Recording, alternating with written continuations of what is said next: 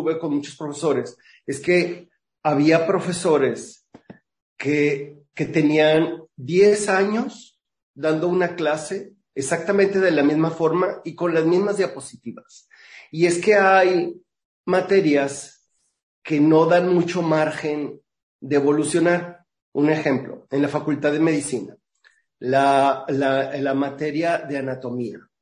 La materia de anatomía, o sea, si yo soy profesor de anatomía de una facultad de medicina, pues la anatomía no tiene muchas modificaciones con el paso del tiempo.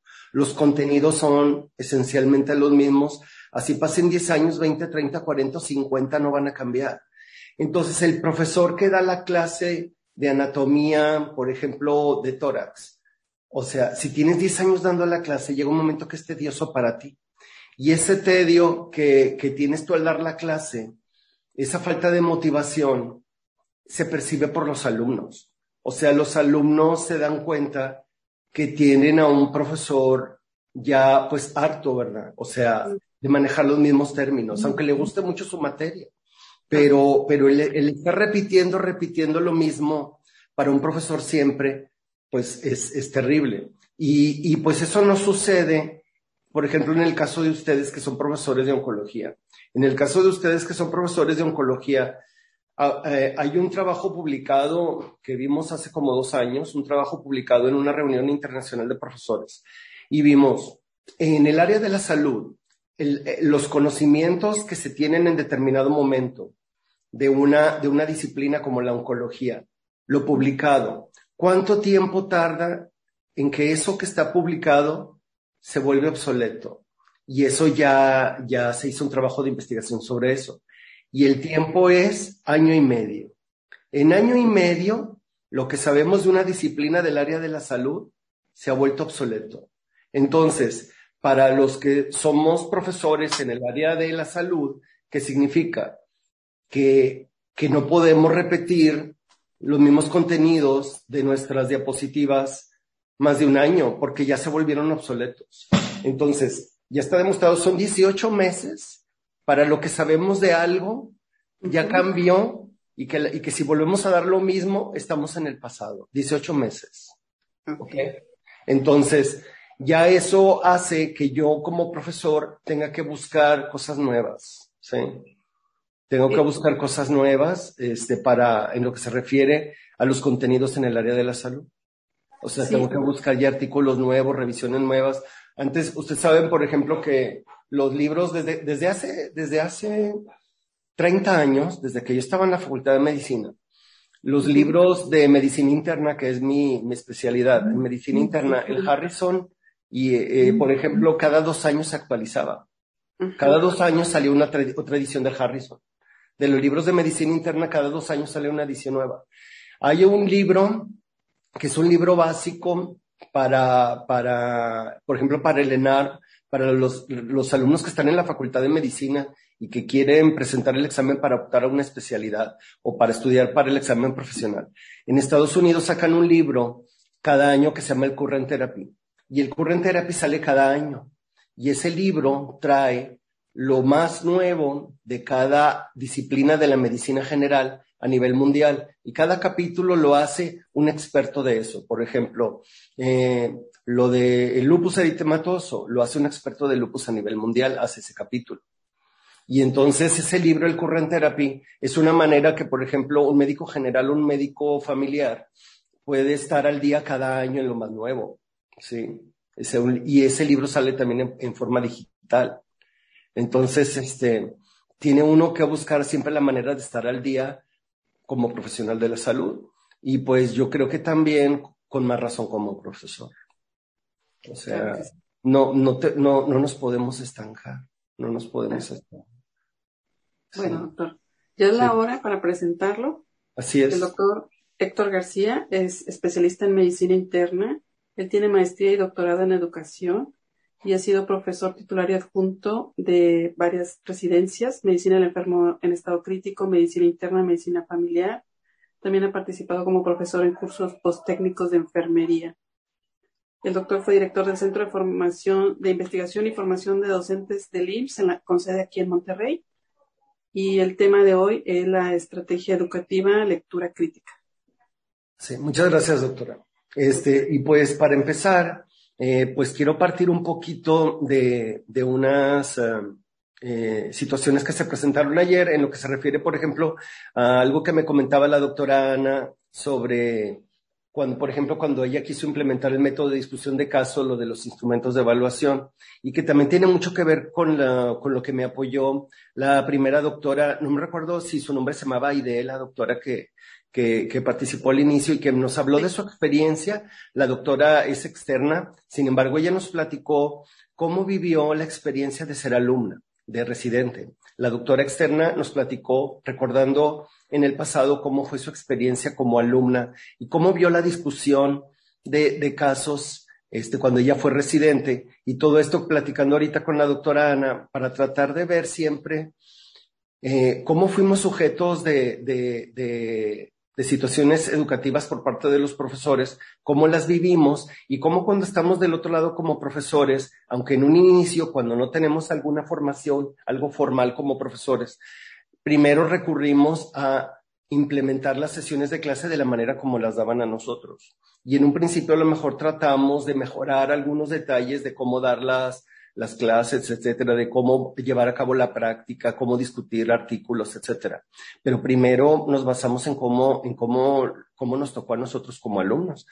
Pero después, poco a poco, vamos viendo, al estar expuestos a otros trabajos, estamos en otros hospitales, trabajamos con otros compañeros, otros profesores y pues se formó una comunidad como la que tienen ustedes aquí. Esta comunidad que tienen ustedes de, de, oncología a nivel, a nivel de Latinoamérica es muy importante, pues sobre todo porque tienen que compartir experiencias. O sea, aquí lo más importante siempre es compartir experiencias. Miren, yo tuve este problema, tuve esta situación, no, pues yo este, ¿y cómo le hiciste? No, pues así. A mí me pasó esto con un alumno y tuve esta situación. De ahí es de donde se generan el conocimiento, al compartir las experiencias que están viviendo todas las personas. Entonces, el hecho de que ustedes tengan un colegio latinoamericano de oncología es una oportunidad enorme para compartir esas experiencias.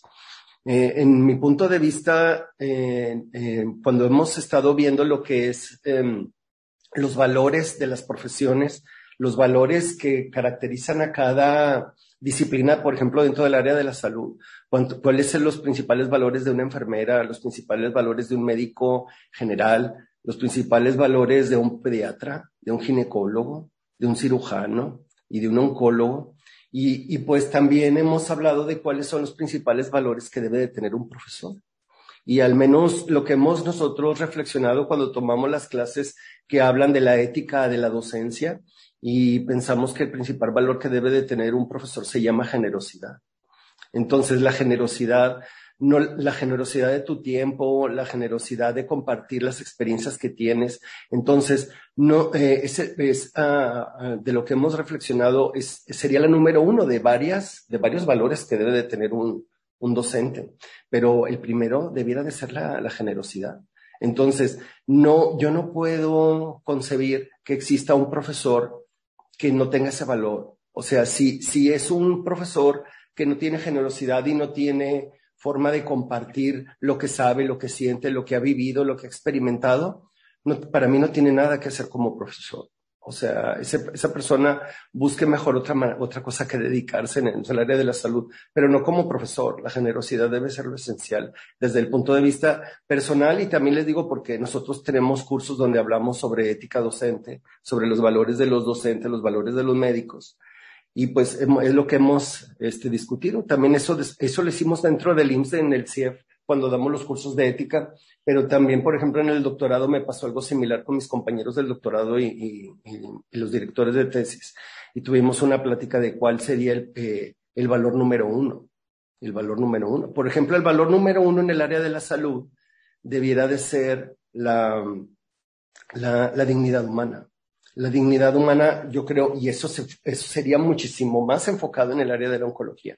O sea que preservar la vida no debe estar por encima de la dignidad humana. ¿De acuerdo? Entonces, eh, cuando hemos platicado sobre cuál es el principal valor en, el área de la salud, pues es lo que hemos, hemos pensado. O sea que no siempre, no siempre tenemos por qué pensar que vamos, tenemos que prolongarlo eh, el tiempo de vida de una persona si no va a tener una buena calidad de vida. Ahí entonces ahí hablamos de estos temas de la dignidad humana, de, de preservar la, la, la, dignidad de una persona, ¿verdad? Su, su manera de, de, pensar en cuanto a lo que ella desea de su vida. Y este, y pues esto, pues este, eh, vino a colación hablando de lo que es la docencia y sobre todo los docentes en el área de la salud.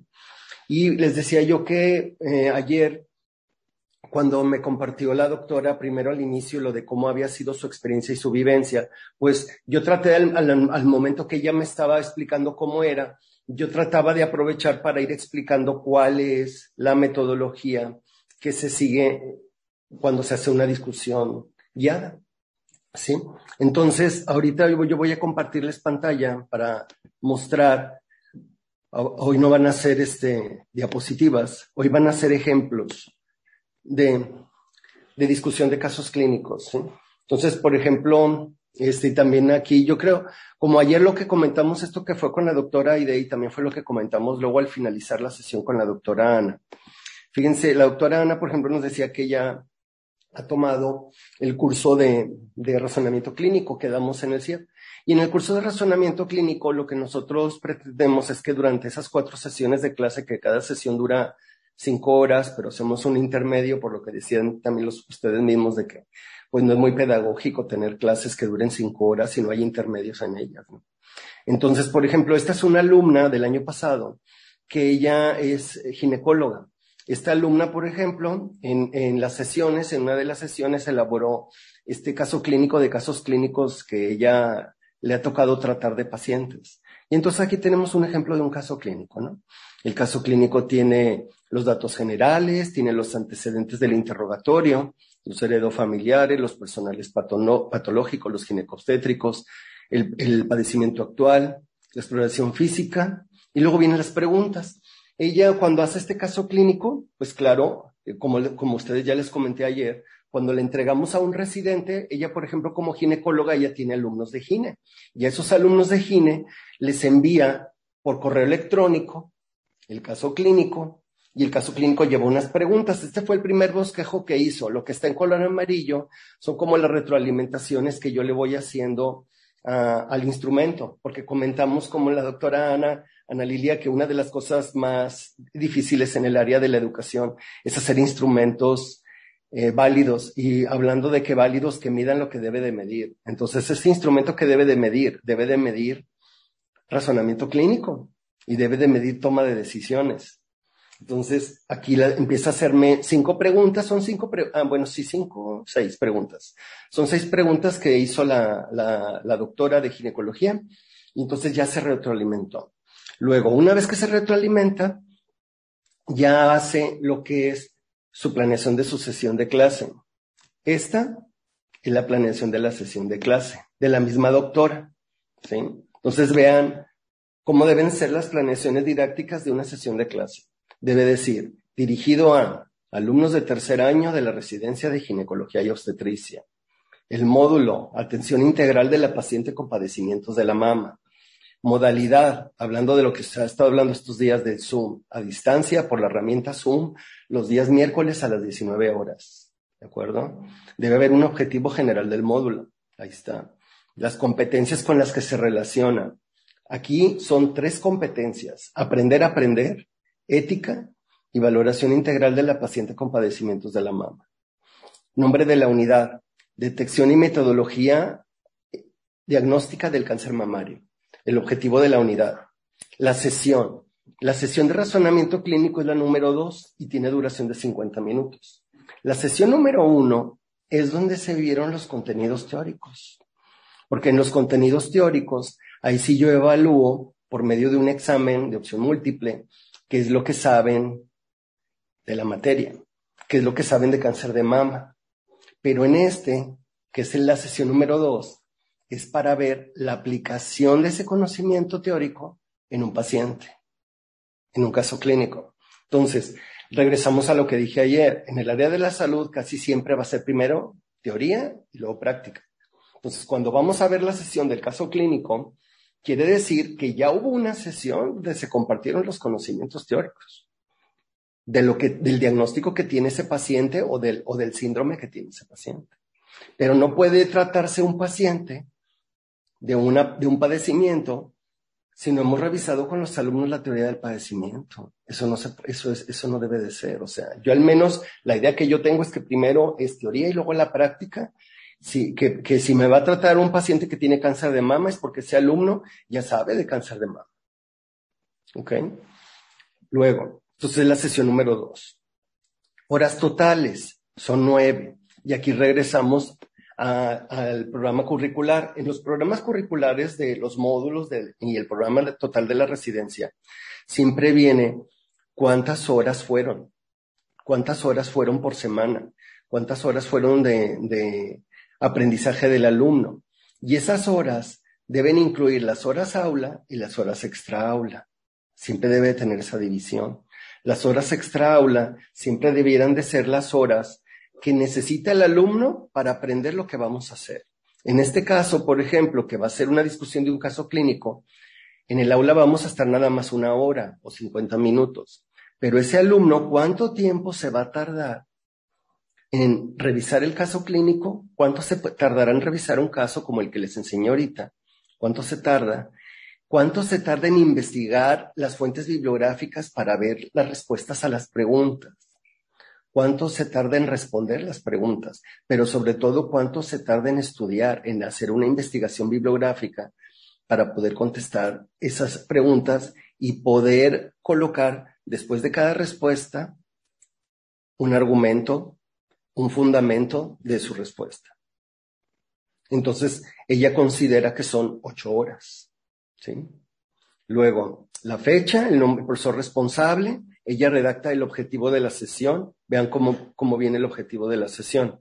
Al finalizar la sesión, el alumno será capaz de solucionar problemas en las pacientes con nódulos mamarios sospechosos de cáncer de mama mediante el razonamiento clínico para la toma de decisiones. Reconocer los factores de riesgo de cáncer de mama en las pacientes con nódulos mamarios en estudio para dar prioridad a su abordaje diagnóstico. Seleccionar el estudio de imagen diagnóstico ideal para la paciente con nódulo mamario sospechoso de cáncer, con y sin embarazo, con el fin de evitar retraso en el diagnóstico. ¿Ok?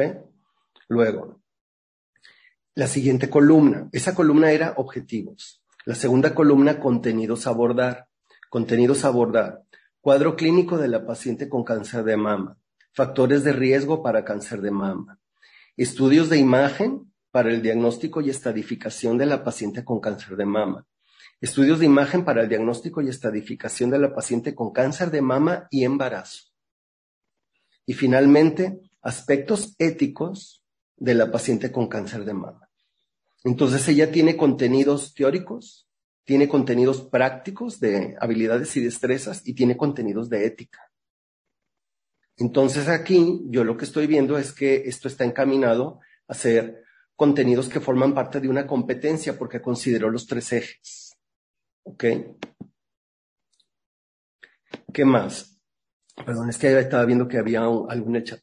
Luego, la tercera columna es las estrategias de enseñanza-aprendizaje. Y entonces aquí tenemos que de inicio ella va a utilizar en la clase la lluvia de ideas. En la lluvia de ideas le va a preguntar a los alumnos ahí por Zoom, porque ella ya puso arriba que iba a ser virtual. La pregunta número uno es, ¿han revisado pacientes con nódulos mamarios? Pregunta número dos, ¿cómo han iniciado el abordaje diagnóstico de estas pacientes con nódulos mamarios? Ahora estamos recordando que aquí, aquí está dirigido, son R3 de GINE. Entonces ahí es importante saber siempre a quién va dirigido, a qué tipo de población. ¿Cómo han iniciado el abordaje diagnóstico de estas pacientes con nódulos mamarios? Pregunta número tres. ¿Cuáles son las principales dificultades que han tenido al explorar mamas en pacientes embarazadas?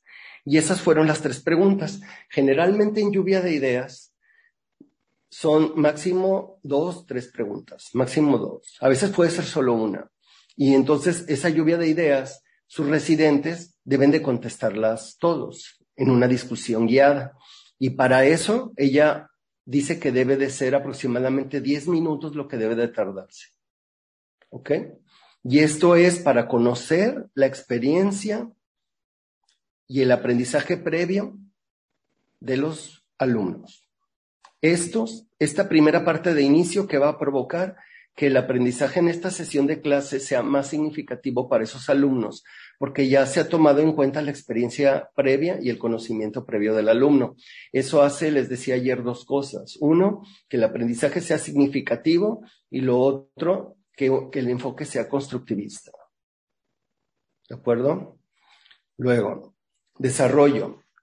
En, para el desarrollo utiliza el método de caso, el aprendizaje basado en casos.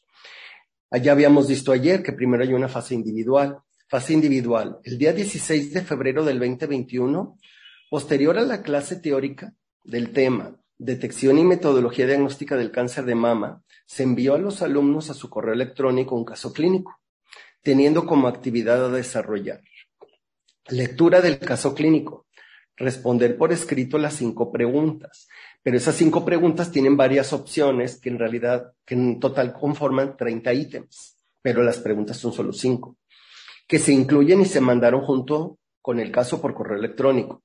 Tiene fecha límite de entrega el día 22 de febrero del 2021. Entonces, ella lo manda el día 16 y tienen para entregarlo hasta el 22 de febrero del 2021. Les da una semana. La doctora, para que lo sepan, ella cuando hizo esta planeación dio la clase o sea, ella hizo la planeación y dio la clase. Eso es lo que les decía yo, que hay que aventarse a hacerlo. Y al irlo haciendo, esto es, la manera de utilizar una estrategia educativa es una habilidad. Entre más lo hagan, mejor lo van a hacer y cada vez lo van a perfeccionar más. Entonces, no se desanimen porque al principio no sale como ustedes pensaban, pero tienen que aventarse a hacerlo, porque una de las dificultades más grandes es, siento yo a veces, no la falta de capacidad, eh, del profesor, sino la falta de manejo del tiempo, no, no la falta de conocimiento del tema. Ese a veces, ese a veces lo que tiene que tener cuidado es dosificarlo para, porque la clase va a durar nada más una hora, porque te llegas a extender mucho y entonces, ¿qué sucede? Que no se alcanzó el objetivo de la clase. Pues uno de los principales problemas tal vez pudiera ser, siento yo, el manejo del tiempo. Por ejemplo, que en, que en la lluvia de ideas se te fueron más de 10 minutos y por estar platicando se te fue media hora y entonces ya no te quedó tiempo para desarrollar el método del caso. Entonces es muy importante que la lluvia de ideas, la finalidad es solamente que conocer el conocimiento previo del alumno, identificar el conocimiento previo del alumno, qué es lo que han vivido, qué es lo que han hecho en cuanto a este tema, qué es lo que han experimentado, y entonces eso va a hacer que el aprendizaje sea significativo. Ese sería el único objetivo de la lluvia de ideas. Entonces, no quieren en la lluvia de ideas resolver cosas académicas. ¿De acuerdo? Para eso no es. Luego, aquí en el desarrollo sí. Aquí en el desarrollo, en la fase individual, pues claro que esta, tarea que van a hacer en su casa, si hay que revisar este, los alcances del conocimiento, tanto en toma de decisiones, razonamiento clínico y conocimiento teórico. Aquí sí, pero esta es una tarea. Entonces yo todavía todavía no voy a dar la clase y la noche previa ya tengo en mi correo electrónico las respuestas de todos los residentes, de todos los alumnos de pregrado, de todas las enfermeras. ¿sí? Ya los tengo. Entonces yo ya tengo eh, con qué calificar en forma individual. Luego, eh, en la clase, fase por equipos, de un total de seis residentes, de seis R3 de GINE, se forman tres parejas. Uno de los integrantes de cada pareja va a ser el representante de ese equipo y va a ser el que va a hablar. ¿Sí? Tanto las parejas como el representante de cada una de ellas serán asignados por el profesor. Es lo que le decía yo a la doctora Ana ayer. Siempre es conveniente que los equipos los haga el, profesor, que trate de evitar esas, esos estereotipos de, la manera de, comportarse de los residentes y que no haya el residente que siempre habla, el residente que siempre hace, el residente que siempre está callado, el residente que siempre sigue indicaciones. No, esos, esos estereotipos es muy importante que em, en la dinámica de grupos sepa manejarlos el profesor y trate de romper esos estereotipos haciendo que él forme los equipos y que él decida quién es el representante de cada equipo. Que los alterne, que los rote.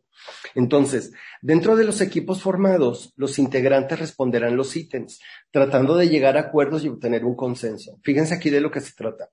Esta parte individual, cada uno de ellos contestó las preguntas. Pero ahora vamos a hacer parejas y en esas parejas o en esos equipos, si son más alumnos, pues puedes hacer equipos de cuatro personas, de cinco. Pues aquí, por ejemplo, ella quiso hacer tres parejas, pero pudo haber hecho dos equipos de tres personas. Tres y tres. Y entonces en ese equipo de qué es lo que tienen que hacer durante 15 minutos, 15 minutos para lo de equipos. ¿Qué va a hacer? A ver, sí, ¿cómo está? Sí, 30 minutos en total, 15 para lo de los equipos. Eh, en esos 15 minutos, ¿qué es lo que tienen que hacer? Yo, por ejemplo, imagínense que en el equipo estuve yo con la doctora Ana.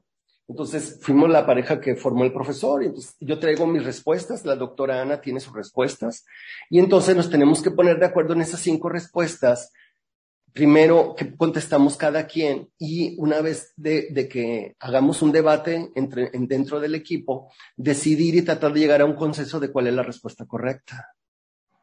Entonces tengo que convencer, si yo pienso que mi respuesta correcta de la uno es la buena y la, y la que dio la doctora no me satisface, yo tengo que tratar de convencerla para tratar de que ella esté de acuerdo en que, habiendo platicado los dos, la respuesta de la uno es la que yo tengo y que el argumento que yo puse es el mejor.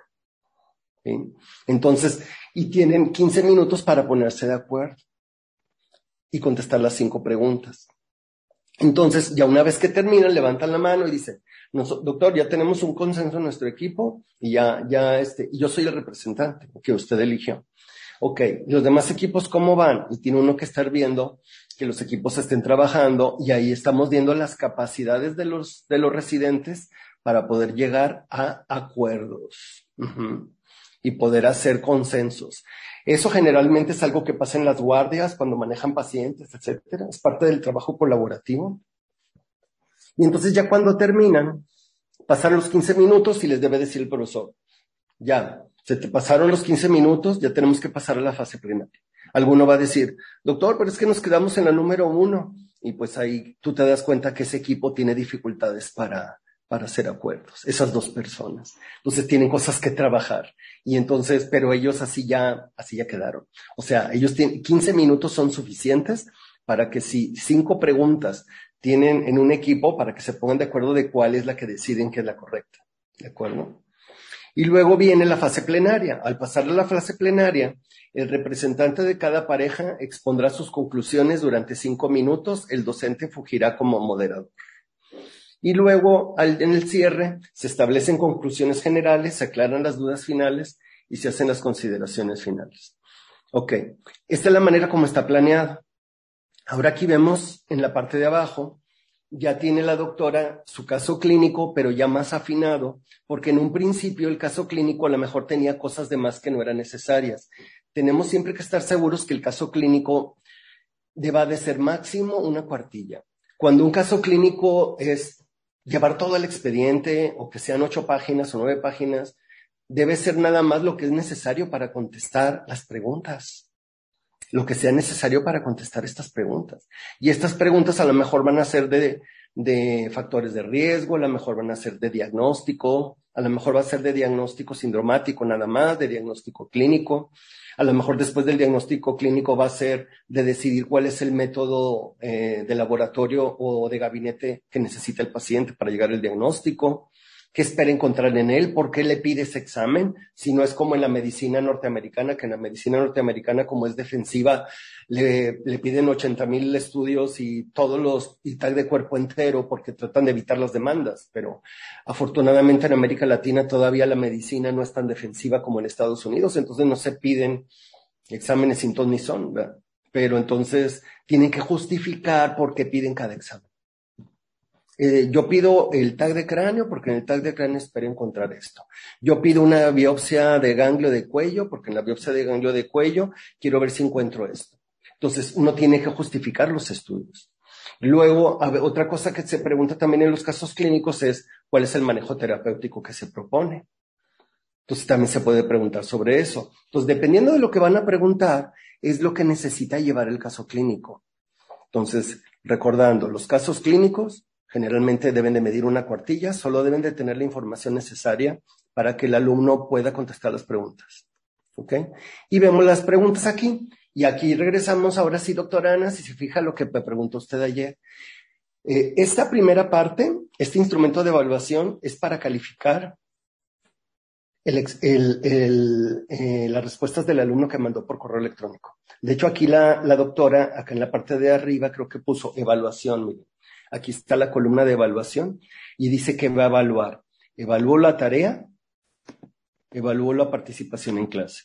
Ya yo decido si la tarea va a valer 50% y la participación 50%, si la tarea va a valer 80 y la participación 20, si la tarea va a valer 20 y la participación 80, va a depender de cómo yo justifico y cómo pondero de qué es lo que yo considero que es válido para, para repartir esos porcentajes.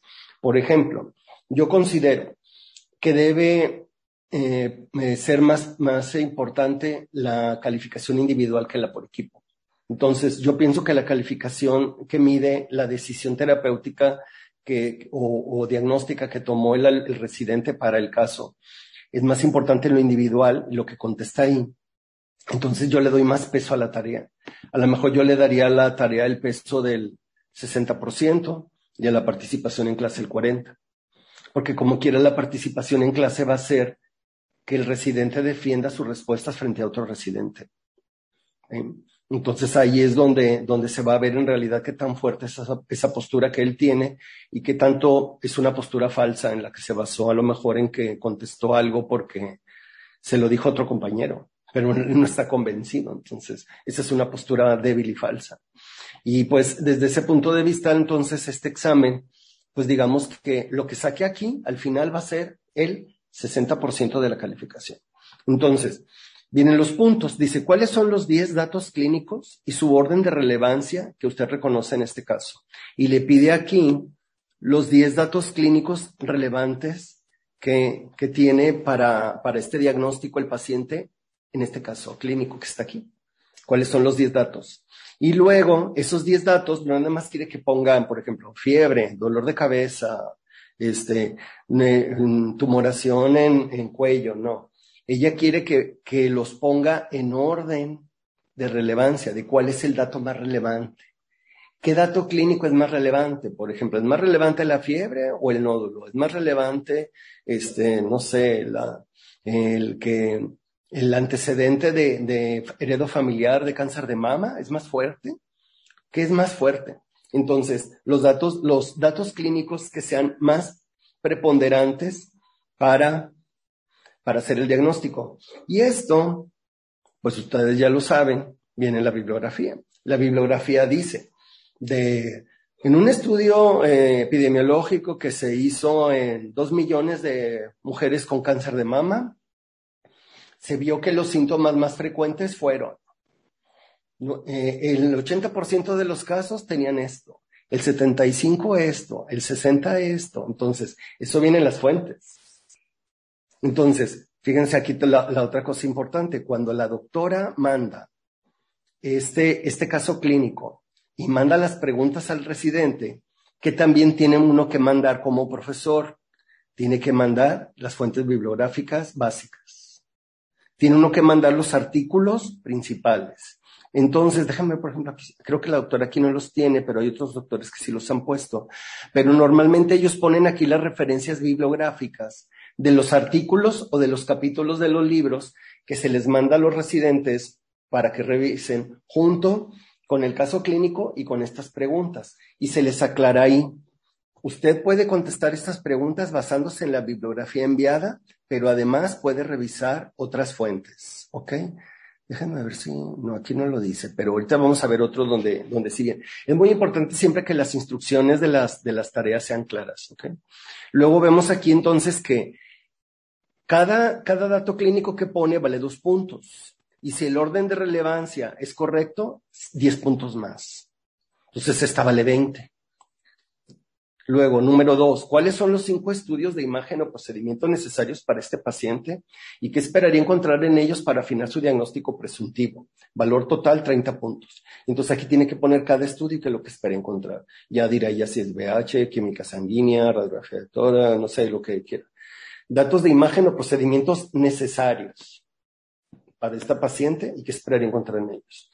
Número tres, en relación con las semanas de gestación que presenta la paciente al momento que informa sobre la autodetección del nódulo mamario por primera vez, ¿qué consideración requieren para realizar los estudios diagnósticos que utilicen rayos X que se consideran necesarios. Entonces, esa respuesta vale 10 puntos y tiene que poner el fundamento bibliográfico. En todas tiene que poner el fundamento bibliográfico, ¿sí? Tiene que poner el argumento, el fundamento. ¿En qué momento esta paciente debió ser enviada a segundo nivel de atención? Entonces aquí tiene que poner en qué momento, el momento del diagnóstico o a la, a la semana, de tener el resultado de X cosa. Y luego acá, ¿por qué? Tiene que poner por qué. ¿Y por qué vale seis puntos? Y en qué momento, el, lo, si fue correcto, vale seis puntos.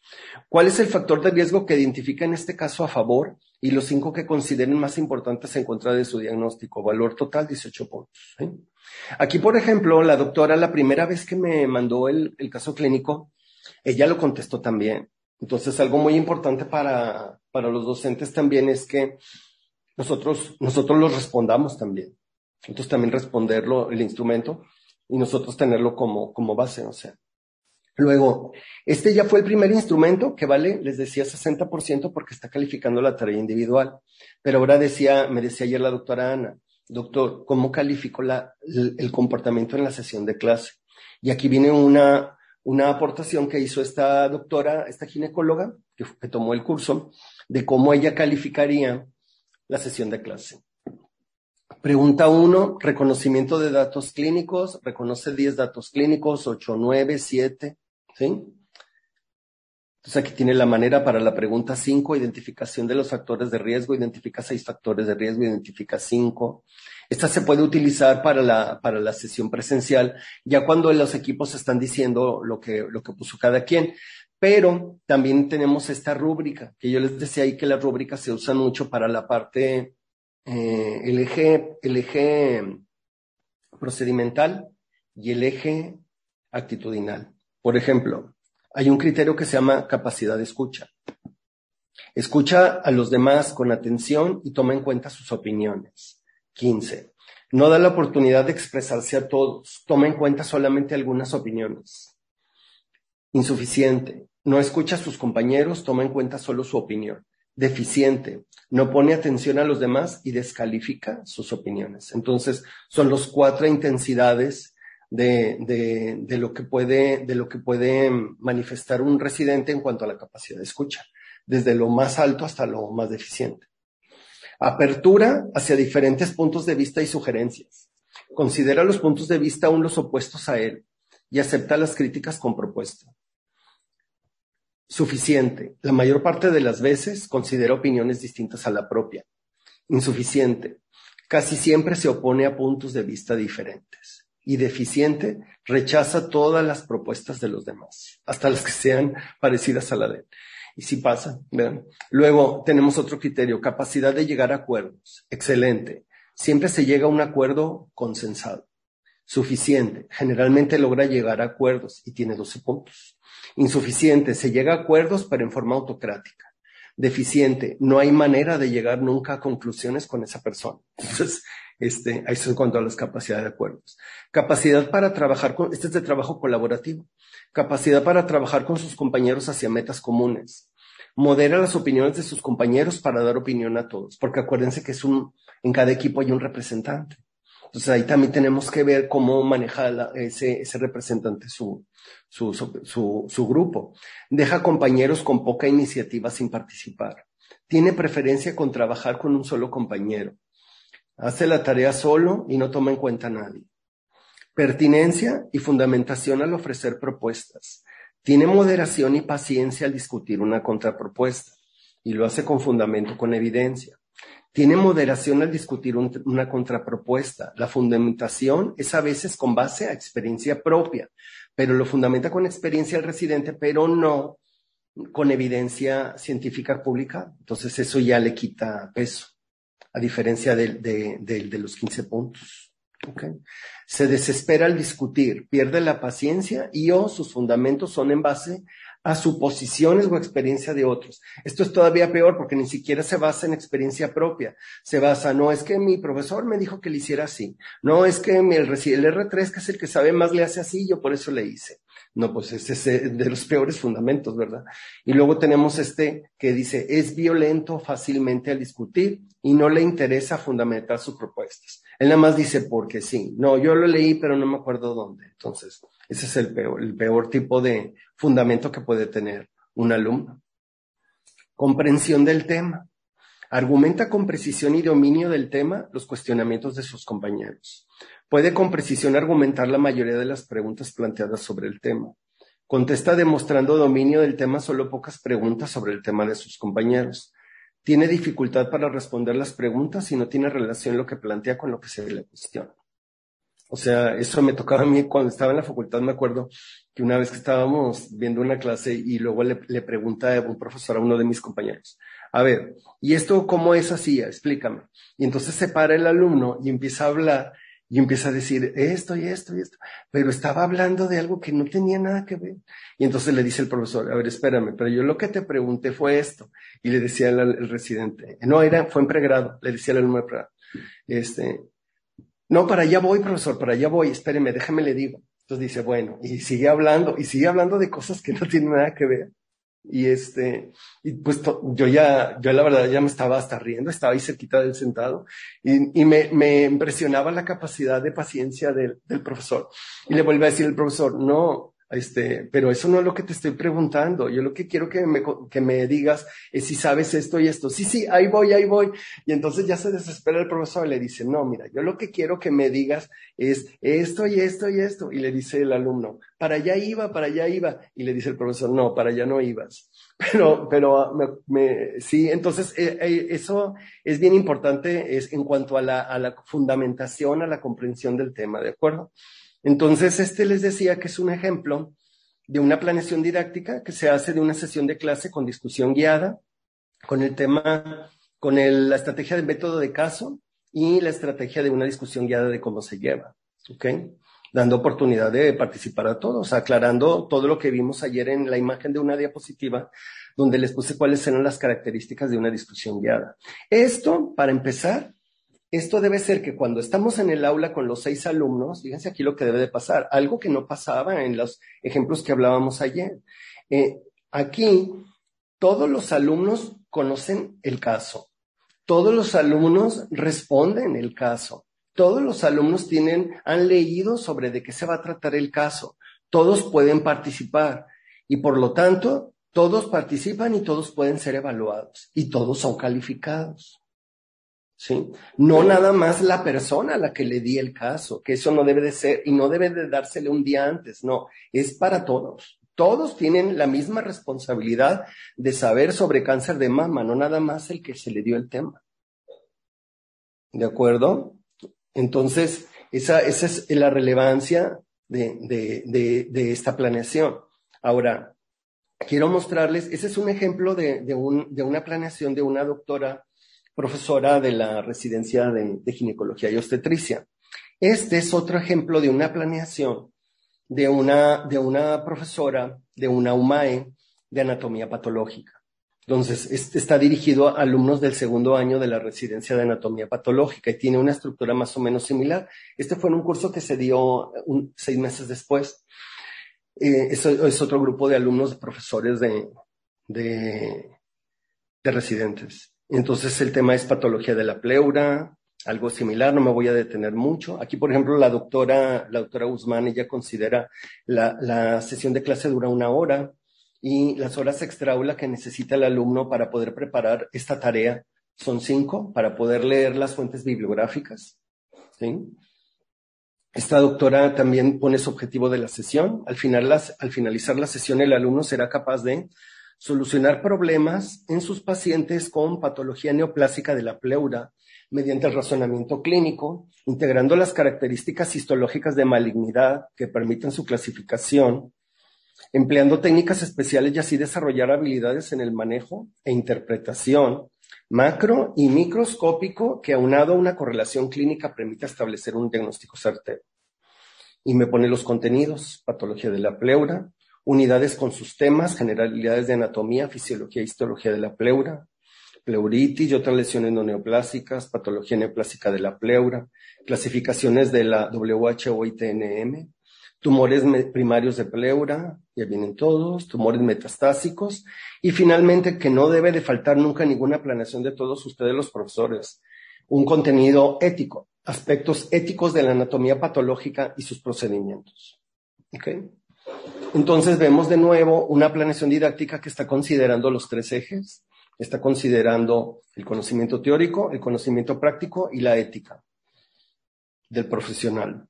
Y luego vienen las estrategias de aprendizaje. Ella también opta por lluvia de ideas. Su pregunta uno es, ¿han tenido contacto con pacientes con patología neoplásica de la pleura?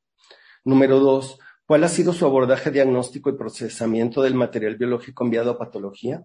Ella tiene cuatro preguntas de la lluvia de ideas, pero fíjense que esta, esta sesión de clase tiene una característica muy especial que vamos a ver ahorita, y es que es solo un residente solamente un residente de anatomía patológica de la UMAE 25 rota por, rotan de uno por uno por la, por anatomía, por la anatomía patológica, por el departamento de patología de la UMAE 34. Entonces, como solo tiene un alumno, tiene más tiempo para manejar más preguntas de lluvia de ideas. Si, tuviera 10 alumnos, son demasiadas preguntas para 10 minutos. ¿Ok? Eso es planeación. ¿Ok? Desarrollo, método de caso, fase individual. Posterior a la clase teórica de patología neoplásica de la pleura que se dio la, semana previa, se envía por correo electrónico la tarea que consiste en un caso clínico con nueve preguntas, las cuales deben ser respondidas por escrito y sustentadas con referencias bibliográficas.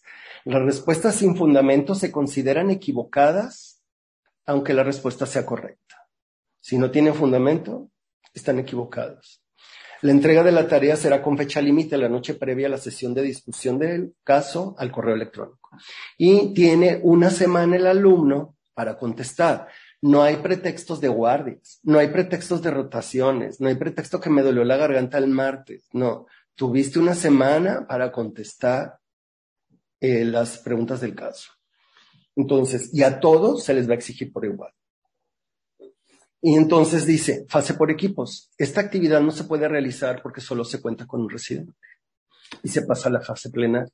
Y entonces en la fase plenaria, en este caso en especial, hay más profesores que alumnos. Puede haber dos o tres profesores y nada más es un residente. Entonces se discute entre ellos. Esto es una oportunidad de aprendizaje muy grande, nada más que hay pues falta, falta ver el aprendizaje que podría él obtener de interactuar con otros compañeros, pero también se, claro que, se tiene mucho aprendizaje de interactuar con otros externos. Este, y, y, pues entonces contesta esas preguntas. Y en el cierre se establecen conclusiones de lo que aprendió en la sesión y se aclaran dudas finales. Y aquí tenemos el caso. Y en este, por ejemplo, para que vean, este caso tiene, tiene imágenes de TAC. Y aquí vienen las imágenes del TAC. Generalmente lo que hace uno en las imágenes de radiografías, de TAC, eh, BHs, químicas sanguíneas, las pone uno tal cual, pero no pone diagnóstico. ¿Por qué? Porque, para no, porque el alumno también tiene que interpretar las radiografías. O sea, no puedo yo ponerle una radiografía de tórax y decirle en la radiografía de tórax se observa una tumoración en el, en el, en el vértice del pulmón derecho. No, o sea, no le digas que hay, o sea, tú pones la radiografía de tórax y que él vea que está la imagen y que él decida si es hipodensa, si es hiperdensa, si es compatible con una tumoración, si es un derrame pleural, qué es lo que piensa, pero no, no pongan diagnósticos. Por ejemplo, si ustedes ponen una, una biometría hemática y los leucocitos están en, en 14 mil, no le pongan, tiene leucocitosis con neutrofilia, no, que él vea cuántos leucocitos hay y cuántos neutrófilos y que él decida si tiene neutrofilia. O sea, él tiene que hacer la interpretación del estudio. Entonces, eso es uno de los, de los cuidados que uno debe de tener cuando redacta un caso clínico. Que, la, que, no, que no le ponga uno, este, tiene un Glasgow de 20. No, no le pongas que tiene Glasgow de 20. Pon, tiene apertura ocular de tanto, tiene esto de tanto. O sea, y abre, abre ojos a la, a la orden verbal, este, al dolor retira, pero no, pero no pongan el diagnóstico. Que él tenga que, que establecer por ejemplo, la, cómo está la depuración de creatinina. No le digan la depuración de creatinina está en tanto, no. La creatinina sérica tiene tanto, el volumen fue de tanto y que él la calcule. ¿Ok? Y aparte, por ejemplo, miren aquí como aparte puso posteriormente se realiza, va guiada por fluoroscopía, obteniendo material representativo para realizar bloque celular y estudio histopatológico. A continuación se muestran microfotografías representativas y panel de inmunohistoquímica solicitada. Y se los pone. Y luego dice, pregunta, puntos a evaluar. Mencione tres factores de riesgo que presenta este paciente para su posibilidad diagnóstica. Valor seis puntos. ¿Qué diagnóstico sindromático puede integrar de acuerdo con la información del paciente? Valor cuatro puntos. Tres diagnósticos diferenciales para el padecimiento del paciente por orden de probabilidad. El diagnóstico diferencial es siempre muy importante que sea por orden de probabilidad. Describa los hallazgos histopatológicos refiriendo el tipo de lesión en el inciso A, las características celulares en el B, en el C si hay formación de algún patrón. Por imagen histopatológica, ¿cuáles serían sus consideraciones diagnósticas? Mencione por lo menos tres diagnósticos diferenciales, valor 15 puntos. Describa cómo interpreta cada uno de los cuatro marcadores de inmunohistoquímica. Mesotelina, calretinina, CK56, TTF1. ¿Solicitaría algún otro marcador de inmunohistoquímica y por qué? En relación con el cuadro clínico, hallazgos histopatológicos y, tensiones de inmunohistoquímica, ¿cuál sería su diagnóstico? En el caso que la tensión de inmunistoquímica hubiera salido positiva para TTF1 y negativo para los mesoteliales, ¿cuál sería su consideración diagnóstica? Lo que es no saber de estos temas, ¿verdad? Pero a mí siento en todos esto que esto me algo, algo al que desconozco totalmente. Me imagino que ustedes sí lo sepan de qué se trata. Luego esta parte de acá abajo, en las referencias de la bibliografía, esta, esta doctora pone las fuentes. Estas fuentes, hay dos maneras. Puedes mandar las fuentes Puedes mandar los PDFs o puedes decirle al alumno, estas son las bibliografías, tú tienes que hacer tu búsqueda bibliográfica, son las que se te proponen, más tú puedes buscar en otras si quieres. Y luego viene el instrumento de evaluación y luego viene entonces cómo califican la tarea. Reconocimiento de datos clínicos y paraclínicos. Si es capaz de identificar todos los datos clínicos y paraclínicos que se mencionan en el caso para integrar el diagnóstico, tiene 20 puntos. Si es capaz de identificar la mitad o más de los datos para integrar el diagnóstico del problema de salud tiene 18. Si identifica menos de la mitad, tiene 16. Si no identifica ninguno, no es capaz de identificar algún dato clínico, le da 14. Entonces, la manera como lo, como lo pondero. Yo, por ejemplo, aquí la verdad, una, digamos, alguna, una sugerencia que yo le haría sería que si el alumno no es capaz de identificar ningún dato clínico y paraclínico, en el caso, yo no le daría 14 puntos, yo le daría cero. Aquí. ¿Sí? pero así lo tiene ella en su, en su, en su ponderación, ¿verdad? Y pues eh, el, profesor es el que finalmente decide cómo está la ponderación. Cuando se hace una rúbrica, claro que cuando uno es experto, experto en rúbricas al principio, uno puede buscar el apoyo de una persona que sea experta en rúbricas para ello.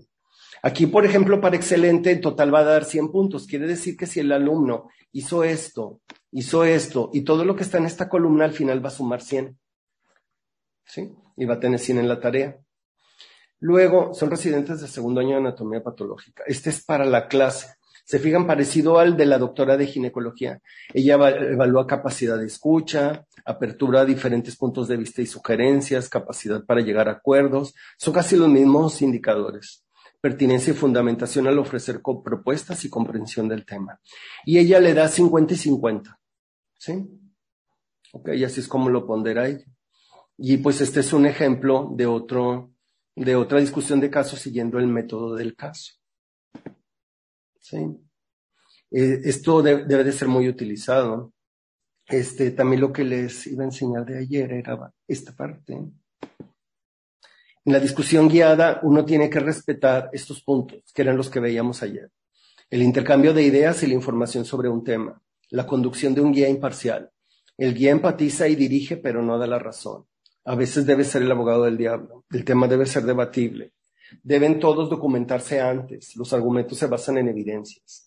El guía prepara ítems o preguntas. Es primordial considerar el factor tiempo. Todos deben participar, todos se califican. A ver, no sé si tengan algún este comentario de esto, este primero de esta primera parte.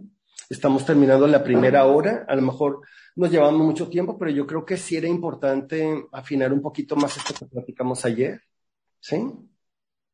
Sí, doctor, pues muchas gracias porque ya fue más explícito y quedó mucho más claro, sobre todo si no se han tomado cursos de planeación de una sesión. que pues es básico para el día a día de, eh, de, la, de la formación. No, no podemos llegar este, aventurados y, y sin ninguna, nada planeado, ¿verdad? Para ver cómo sale el día. Sí, aparte, doctora, yo creo que cuando ya alguien hizo uno, al principio se lo debe de compartir a los compañeros profesores para que poco a poco se vaya promoviendo que se haga planeación de las sesiones de clases. Entonces, primero van compartiendo y así va creciendo el grupo de profesores.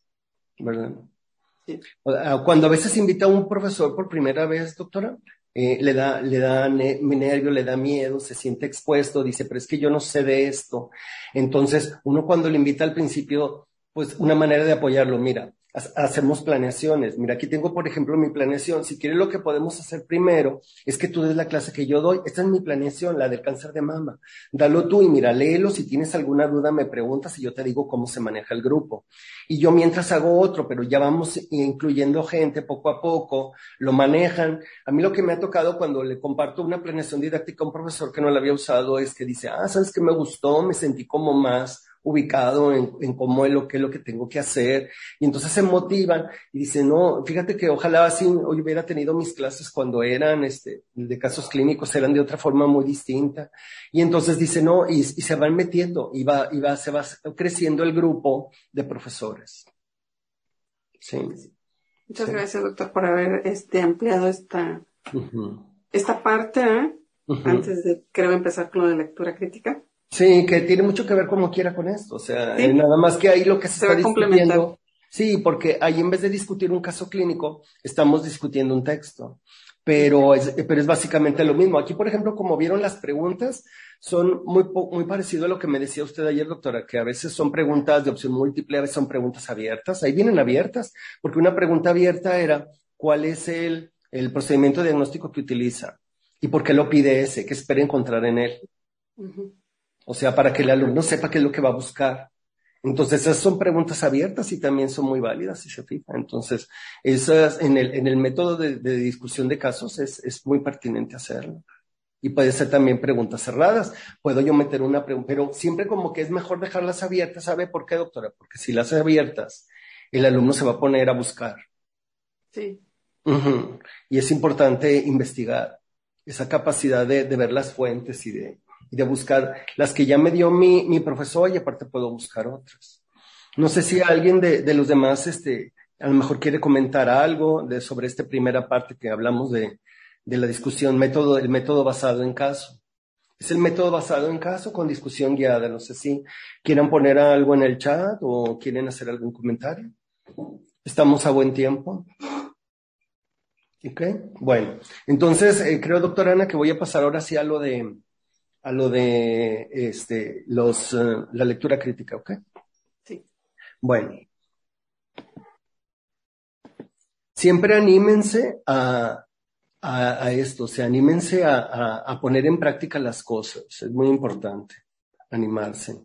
Además que déjeme cerrar, no me deja cerrar la, la diapositiva. Es que esa ya la voy a, la voy a disminuir. Aquí está porque ahora quiero abrir otro documento. Ahora vamos a ver otro, otro, otra estrategia educativa que se llama lectura crítica. De esta estrategia que se llama lectura crítica, ustedes recibieron artículos donde tienen fundamento teórico de, de, de dónde viene. De hecho, la lectura crítica en México, digamos que el principal impulsor ha sido el doctor Leonardo Viniegra Vilásquez, que era un jefe de educación e investigación a nivel nacional del IMSS, pero también trabajó antes, muchos años, en era el jefe de educación del, del Subirán en la Ciudad de México. Y, y, actualmente creo que todavía trabaja con ellos en el Subirán, regresó. Ella se jubiló del IMSS después, se jubiló como, como jefe de investigación y educación a nivel nacional, a nivel central, y, pero luego al jubilarse creo que regresó al Subirán y sigue trabajando en educación e investigación en el Subirán. Este doctor es un, una persona que se ha documentado y estudiado mucho en buscando eh, estrategias y modalidades educativas que sean innovadoras. Y una de las que él implementó hace aproximadamente unos 15 años, de entre 15 y 20 años, fue la lectura crítica. Entonces, la estrategia de lectura crítica es muchísimo más nueva, por ejemplo, que la BP. Sin embargo, mucha gente todavía no lo conoce, muchas personas sí la conocen. Eh, yo les mandé artículos del doctor Leonardo Viniegra y les mandé artículos publicados de personas que han trabajado en la lectura crítica y los resultados que han obtenido. Y pues es uno de los métodos más eh, socorridos para, para revisar la primera parte que vimos ahorita, que es el conocimiento teórico. Porque ahorita estábamos viendo, por ejemplo, en el método del caso, acá en el método del caso lo que estábamos viendo es la parte práctica. Aquí estábamos viendo que ellos ya habían tenido una clase teórica, pero ahora iban a, manejar un caso en forma práctica, aunque ese caso fuera eh, pues en forma, digamos, virtual o no presencial. O sea, es un caso, es un caso clínico, pero no está el paciente presente. Eh, pero esto significa que antes hubo una clase de teoría. Y esa clase de teoría, lo que se revisan son fuentes de dos tipos. Se revisan Ah, no, tomar tantita agua. Se revisan fuentes teóricas y se revisan artículos de investigación bibliográfica realizados en sujetos de estudio. Son de dos tipos las fuentes que tenemos en el área de la salud. No hay de otra. Teóricas y prácticas. El mundo de las ideas y el mundo de los hechos.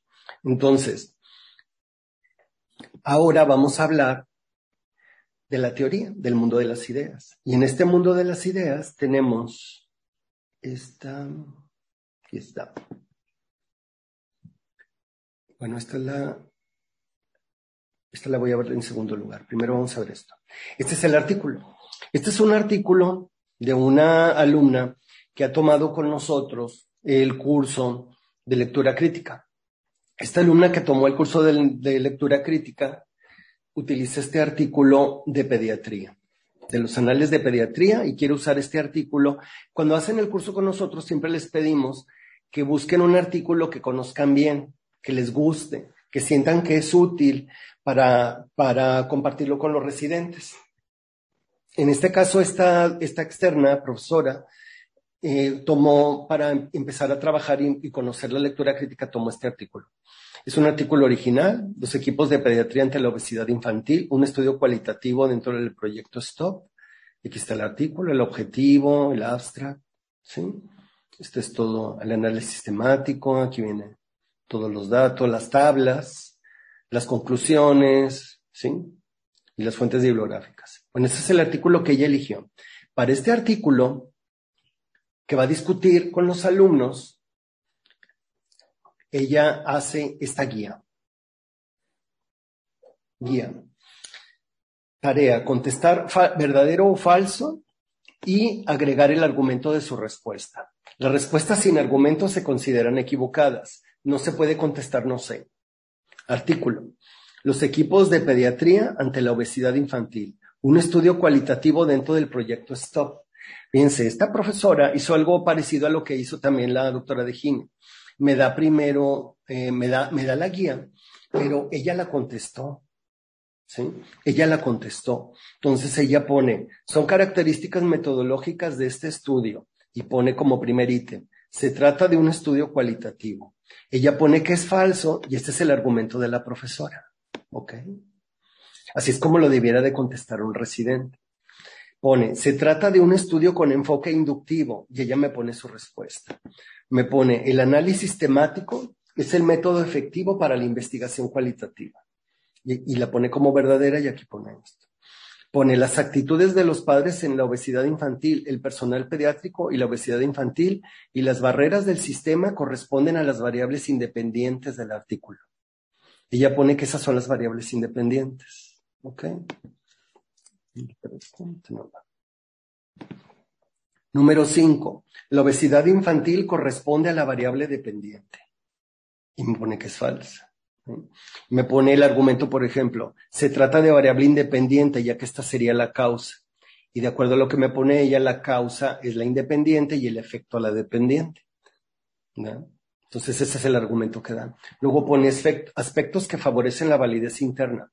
La aplicación del cuestionario individual semiestructurado va, poniendo a cada, a cada afirmación, a cada ítem, el residente va a poner si es verdadera o falsa. Pero en el caso de la doctora, ella también ya la contestó y puso los argumentos. ¿Por qué? Porque a lo mejor quiere contrastar sus respuestas con los de los alumnos, pero el día de la sesión ella no da sus respuestas. El día de la sesión con los alumnos, solo los alumnos dan las respuestas y debe dejarse que interactúen entre ellos. Uno no puede decirle como profesor quién tiene la razón. Eh, ellos deben de debatir y deben de ir viendo quién es el que tiene los argumentos más fuertes. Y el profesor debe de moderar. ¿okay? En determinado momento, la experiencia del profesor es la que debe de decir, por ejemplo, eh, por ejemplo en este, por ejemplo en esta, ¿cómo, ¿cómo haría yo la discusión guiada en este, en el número 5? Dice, la obesidad infantil corresponde a la variable dependiente y ellos empiezan a discutir. Dicen, no, es que es la independiente. No, sí es la dependiente. A ver, ¿cuál es la causa y cuál es el efecto? Cuando, cuando estás tú moderando y ves que no se están poniendo un acuerdo, dices, a ver, ¿cuál es la causa y cuál es el efecto? Y no, pues ya, te dicen los del grupo, no, la causa es esta. ¿Están de acuerdo todos que esa es la causa? Sí. ¿Quién piensa que sea el efecto? No, pues sí, sí es la causa, ok. ¿Y la independiente es la causa o la independiente es el efecto? Y entonces ya dicen todos, no, pues la independiente es la causa. Bueno, entonces ya se llegó a un acuerdo. Pero yo no les di la respuesta. O sea, yo tengo que dar preguntas y ellos deben de responder. Tiene uno que tener esa, por eso es muy importante que en la, que en la lectura crítica el, el profesor sea experto en el tema. Y como se dan cuenta hasta ahorita, también el profesor tiene que saber de metodología de la investigación. Porque para poder criticar un artículo de investigación es imposible, sería, sería muy aventurado para mí. Imagínense que yo no supiera nada de, de, metodología de la investigación. No sé nada, no sé qué son variables, no sé qué es hipótesis y no sé nada de eso. Y si no sé nada de qué es una hipótesis, ni pregunta de investigación ni nada, y yo me quiero aventar a discutir con residentes un artículo. ¿Qué va a pasar? Pues que, que no voy a poder guiarlos porque no sé nada, no, no puedo dar los criterios de valor de, de, de qué es lo que está bien y qué es lo que está mal. Fíjense, eh, les voy a contar brevemente una anécdota de una vez que me tocó una, eh, me invitaron en, en, en, un hospital, en una, en una sala a, a, a, participar como profesor invitado en una discusión de artículo, de un artículo y ese artículo era de infectología y era de un antibiótico.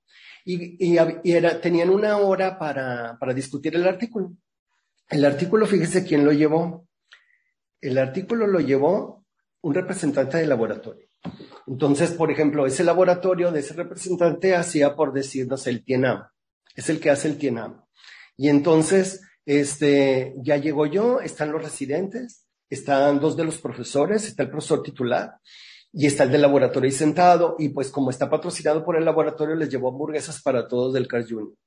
Entonces ahí están todos comiendo su hamburguesa y saca el, el, el, artículo y entonces yo no lo había visto, era la primera vez que me lo daban y cuando me dan el artículo y lo veo, este, veo que era un artículo europeo donde usaron el TINAM como en ocho países de Europa usaron el TINAM y veo el artículo, esto es lo que van a discutir, sí. Y el artículo pues decía que el tienambre era la cosa más maravillosa del mundo para las infecciones pulmonares, no sé, por estafilococo, por decir. Y entonces donde estoy viendo yo este el artículo, nada más donde veo así el abstract y las primeras, la primera página, dice, es un estudio multicéntrico realizado en Europa en 40 mil pacientes. Y esas 40 mil pacientes que recibieron el TIENAM, este, de, se, estableció esa muestra de 40 mil. De esa muestra de 40 mil personas, no pudieron completar el estudio 20 mil. No, no, completaron el estudio 20 mil personas por motivos como que se tuvo que agregar otro antibiótico, que pasaron a cuidados intensivos, que la paciente falleció, etc. Y veo, mm, o sea, eran 40 mil y luego quedaron 20 mil. Entonces, en la mitad, el 50% se perdió de la muestra. Y entonces yo lo veo y le digo, ¿este artículo lo quieren para decidir qué van a usar TINAM? Y me dice el, el, el titular, sí. Le digo, le digo al profesor, era, es amigo mío el profesor titular. Le digo, oye doctor, este, este artículo no sirve para fundamentar que se use TINAM. Y me dice, ¿por qué, Héctor? Le dije, porque perdieron el 50% del tamaño de la muestra. Y entonces me dice, ¿a poco? Le dije, sí, mira, y le enseñé. Mira, dice que, que de los 40 mil se perdieron 20 mil pacientes. Y entonces me dijo, no, pues no sirve. Y entonces me oía el representante del laboratorio, también era amigo mío, y le digo, oye, ¿no sirve este artículo? ¿Por qué, doctor? Le digo, mira, perdieron, en, perdieron el 50% de la muestra, entonces tiene, no tiene validez externa para, para fundamentar su uso en otros pacientes. Y entonces dice, ah, bueno, pues nada más vamos a comernos las hamburguesas. Pero el caso es que hay que saber, hay que saber de metodología de la investigación. Cuando ustedes deben de saber que cuando en un determinado, en un tamaño de la muestra representativo se pierde más del 10% del tamaño de la muestra, bueno, más del 20, pues si somos muy permisivos, se puede perder hasta un 19% y todavía los resultados pueden ser concluyentes y tener validez externa. Pero siempre y cuando no sean medicamentos. Cuando son medicamentos, la P no puede ser de 0.05. Cuando son medicamentos, la P debe de ser de 0.01. ¿Por qué? Porque es más, tiene que ser más estricto en tu, en tu, en tu, en tu significancia estadística porque estás usando un medicamento, es algo más peligroso, vas a dar una sustancia que puede ser peligrosa para una persona. Entonces, por ese motivo, la pérdida del tamaño de la muestra en una población no debe de pasar de un 10%, dependiendo de qué tan estricto me voy a poner, de qué tan peligroso qué tan importante sea lo que estoy manejando. Entonces, cuando están manejando medicamentos, no puedes perder más del 10% del tamaño de la muestra. Si eres muy permisivo, hasta un 20%, pero jamás la mitad de la población. Cuando pierdas la mitad de la población, ya va a haber un sesgo, porque ¿cómo sabes si esas personas que se perdieron en la muestra hubieran, hubieran hecho, demostrado que el TINAM no sirve para tratar esa infección? ¿Ok? Entonces no puedes perder esa, esas cantidades de muestras. Sin embargo, ya todo el mundo iba a, a comerse su hamburguesa y se iba a comer la, la indicación de poner TINAM y pues no, no puede ser, aunque, aunque te inviten cosas. Este, y entonces, eso es la lectura crítica. O sea, esa reunión a la que me habían invitado era para hacer lectura crítica del artículo, pero el artículo de entrada ya ni siquiera, o claro que hubiera sido bueno que se perderle el tiempo, en la hora y todo y que hablaran y a ver si alguno de los residentes se daba cuenta de que se había perdido ese tamaño de la muestra. Cuando no se dan cuenta, ¿qué hace uno como moderador, como guía? tengo yo en determinado momento preguntar, ¿cuál fue el tamaño? O sea, va a venir un ítem, va a venir un ítem así, parecido a este, pero un ítem mío va a decir,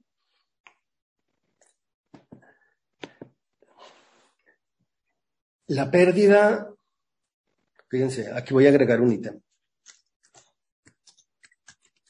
La pérdida de la muestra presentada invalida la validez externa del estudio. Y ellos me tienen que poner si es verdadera o falsa. Pero yo tengo que darles tiempo de una semana para que lean el artículo y que vean mi ítem.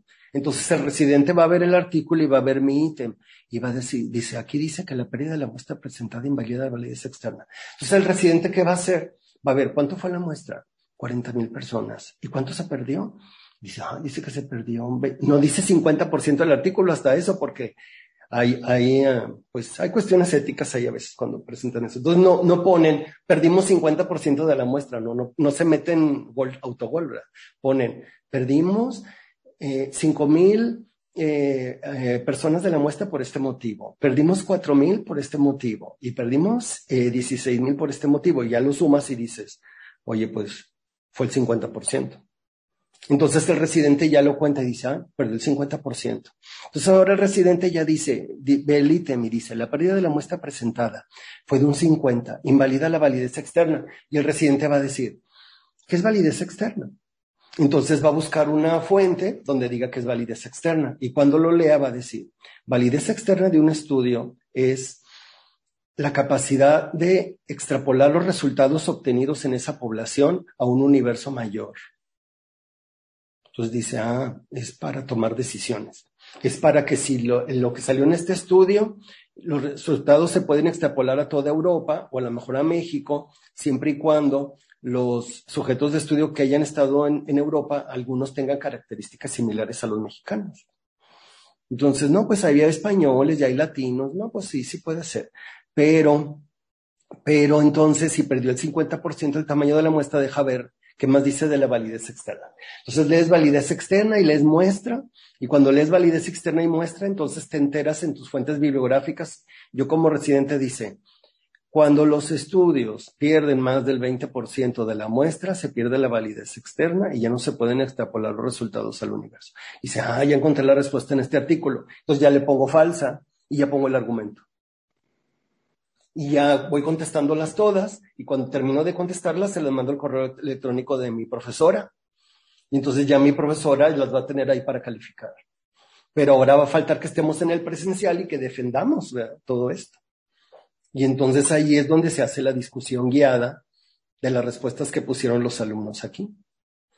Entonces aquí vemos entonces otros ítems, aspectos que favorecen la validez externa, el antecedente de realización de estudios similares en otras partes del mundo, propuestas para mejorar el estudio, incluir otras poblaciones.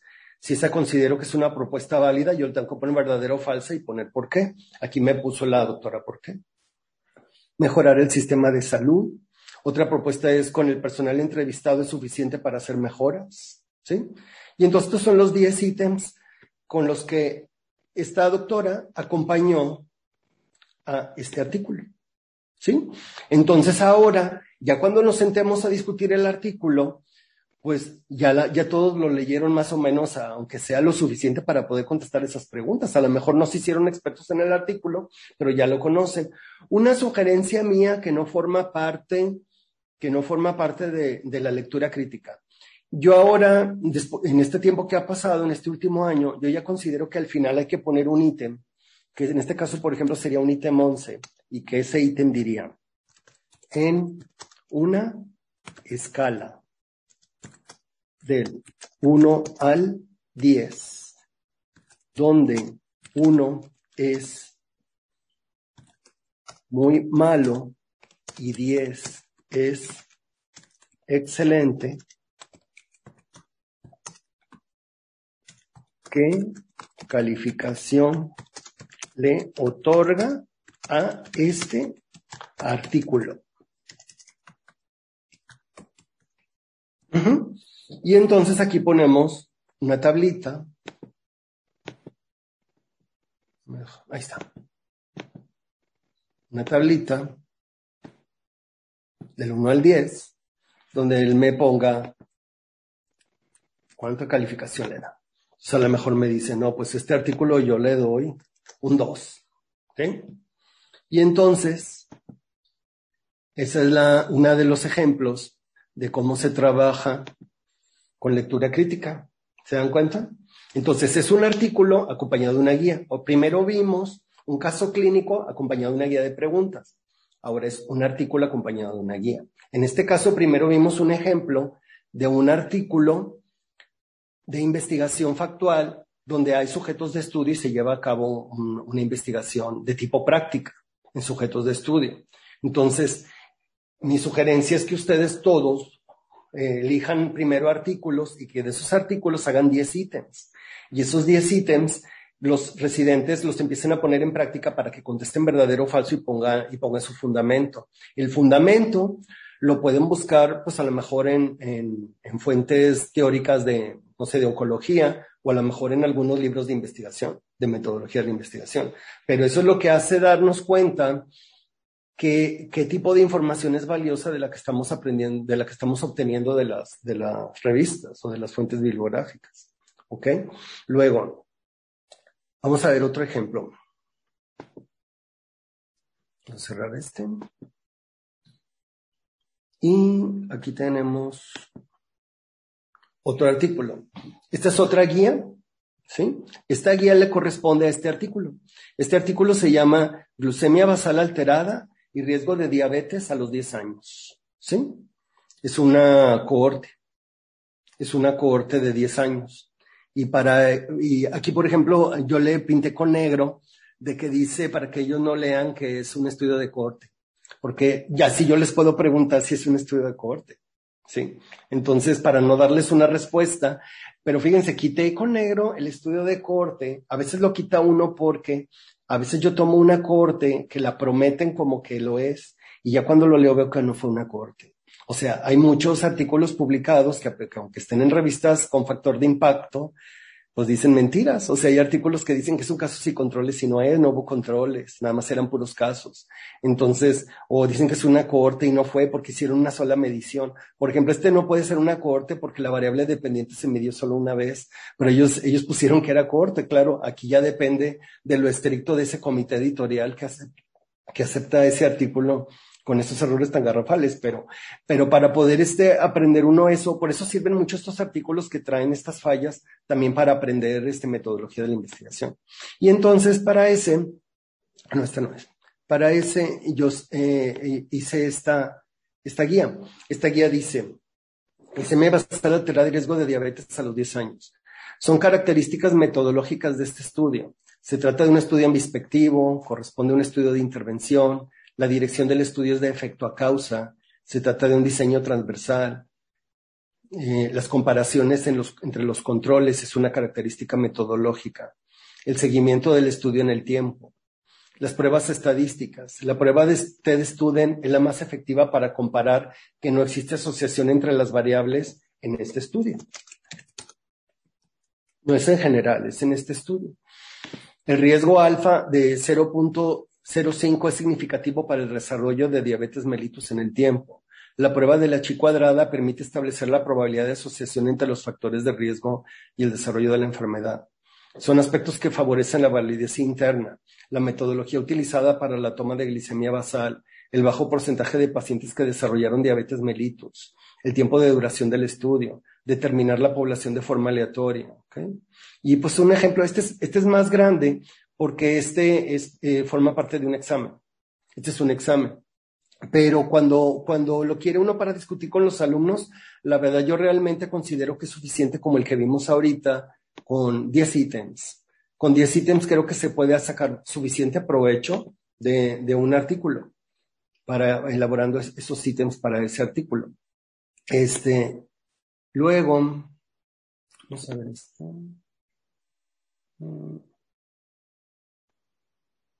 Ah, miren. Y entonces, ahorita vimos el ejemplo de dos, de dos, este, de dos artículos de investigación factual. O sea, eran artículos en sujetos de estudio, que pues hay de muchos tipos. Básicamente, digamos que en forma general son así de, de menos a más, del que tiene menos, menos fuerza a los que tienen más fuerza en cuanto al tipo de diseño de artículos, pues el más débil de todos es el reporte de un caso. Ese es el más débil, el tipo de diseño. Después del reporte de un caso, sigue hacia arriba eh, los estudios observacionales de, de, diagnóstico situacional. Por ejemplo, las causas más frecuentes de consulta, las complicaciones más frecuentes en los pacientes con cáncer de pulmón. Esos observacionales después siguen en segundo lugar. En tercer lugar, siguen los de casos y controles. ¿Por qué? Porque casos y controles ya son comparativos. Como son comparativos ya dan un plus, pero tienen todavía el inconveniente de que los casos y controles son retrospectivos. ¿Cuál sigue luego de más fuerte? ¿Cuál es más fuerte que casos y controles en ese orden? Sigue la cohorte. ¿Por qué? Porque la cohorte, aunque comparas población expuesta y no expuesta, estás comparando dos poblaciones, pero es prospectivo y los prospectivos son más fuertes que los retrospectivos. ¿Cuál sigue más adelante? Pues los cuasi experimentos. Los cuasi experimentos son los estudios experimentales en los que no se controlan todos los sesgos. Por ejemplo, no se determinó un tamaño de muestra, este, no, no, hubo, no hubo, una asignación aleatoria hacia los placebos y, lo, y, el experimento. Entonces, o no hubo doble ciego, nada más fue ciego el paciente, pero el que administró no, el medicamento no, entonces no hubo doble ciego. Si no hay doble ciego ya hubo un sesgo. Entonces, todos esos que les falta un sesgo al experimento se llaman cuasi experimentos. Cuando están controlados todos los sesgos y es un estudio, es un estudio, perdón, clínico aleatorizado, doble ciego, etcétera, con todas las, con todos los cuidados y protecciones del trabajo, entonces ese se llama experimento puro y ese es el más fuerte de todos y que tiene mayor validez para toma de decisiones. Entonces, son, son uh, factores que debe uno de considerar cuando discute los casos clínicos con los, con los residentes de, de, cuál, de cuál estudio es importante para obtener conclusiones, que esas conclusiones me sirvan para tomar eh, medidas en cuanto al diagnóstico o al manejo de un paciente. Dentro de lo que se llama medicina basada en evidencia, y aquí me acuerdo un poquito de la plática que vimos ayer, por ejemplo, veíamos lo que son los metaanálisis.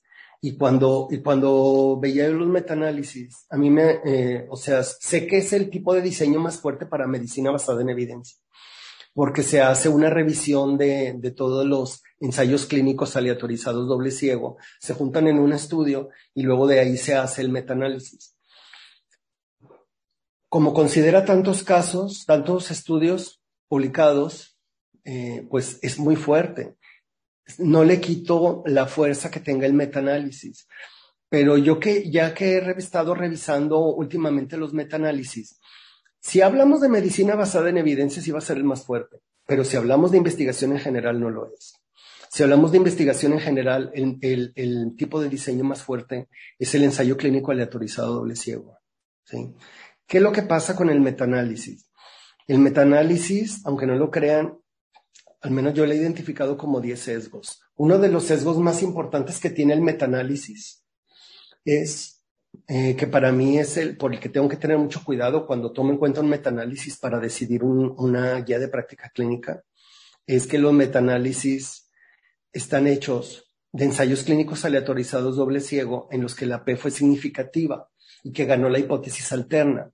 Pero, por ejemplo, si yo hago un trabajo de investigación en el que quiero demostrar un antineoplásico y ese antineoplásico lo quiero usar, por ejemplo, quiero ver qué tan bueno es ese antineoplásico para cáncer de pulmón. Y hago un ensayo clínico aleatorizado doble ciego y lo comparo con otros antineoplásicos. ¿Qué pasa? Que ese antineoplásico nuevo, cuando lo pruebo y lo comparo con uno antiguo, en mi, en mi población en la que yo lo hice, ese ensayo clínico aleatorizado doble ciego, salió que era mejor el otro, no el nuevo, sino el antiguo le ganó al nuevo. Y como el antiguo le ganó al nuevo, miren todo lo que pasa. Como el antiguo le ganó al nuevo, entonces la P no fue significativa, la P fue mayor porque yo le estaba apostando a que el nuevo era mejor. Entonces la P me salió arriba de 0.05, me salió a lo mejor en 0.4. Entonces no, no pude derribar la hipótesis en nula, gana la nula y entonces es más fuerte el otro medicamento. ¿Qué pasa con esos estudios? Muchos de los de las revistas no quieren publicar trabajos de investigación en los que ganó la hipótesis nula. Entonces esos casos a veces no se publican. Y como no se publican, entonces no hay algo que le haga contrapeso en ese metaanálisis a que no es tan bueno ese medicamento. Y entonces eso se quedó nada más como, como un trabajo de investigación no publicado. Entonces, eh, eso, esto ya lo han identificado en, en, Cochrane y las personas que se dedican a revisar metaanálisis para hacer guías de práctica clínica.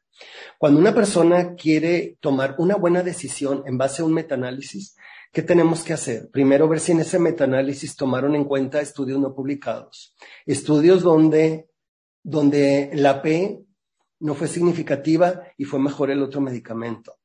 Tenemos que buscar tesis de maestrías o doctorados que no estén publicados, trabajos de investigación de residentes que hayan hecho en alumnos, pero que no se llegaron a publicar.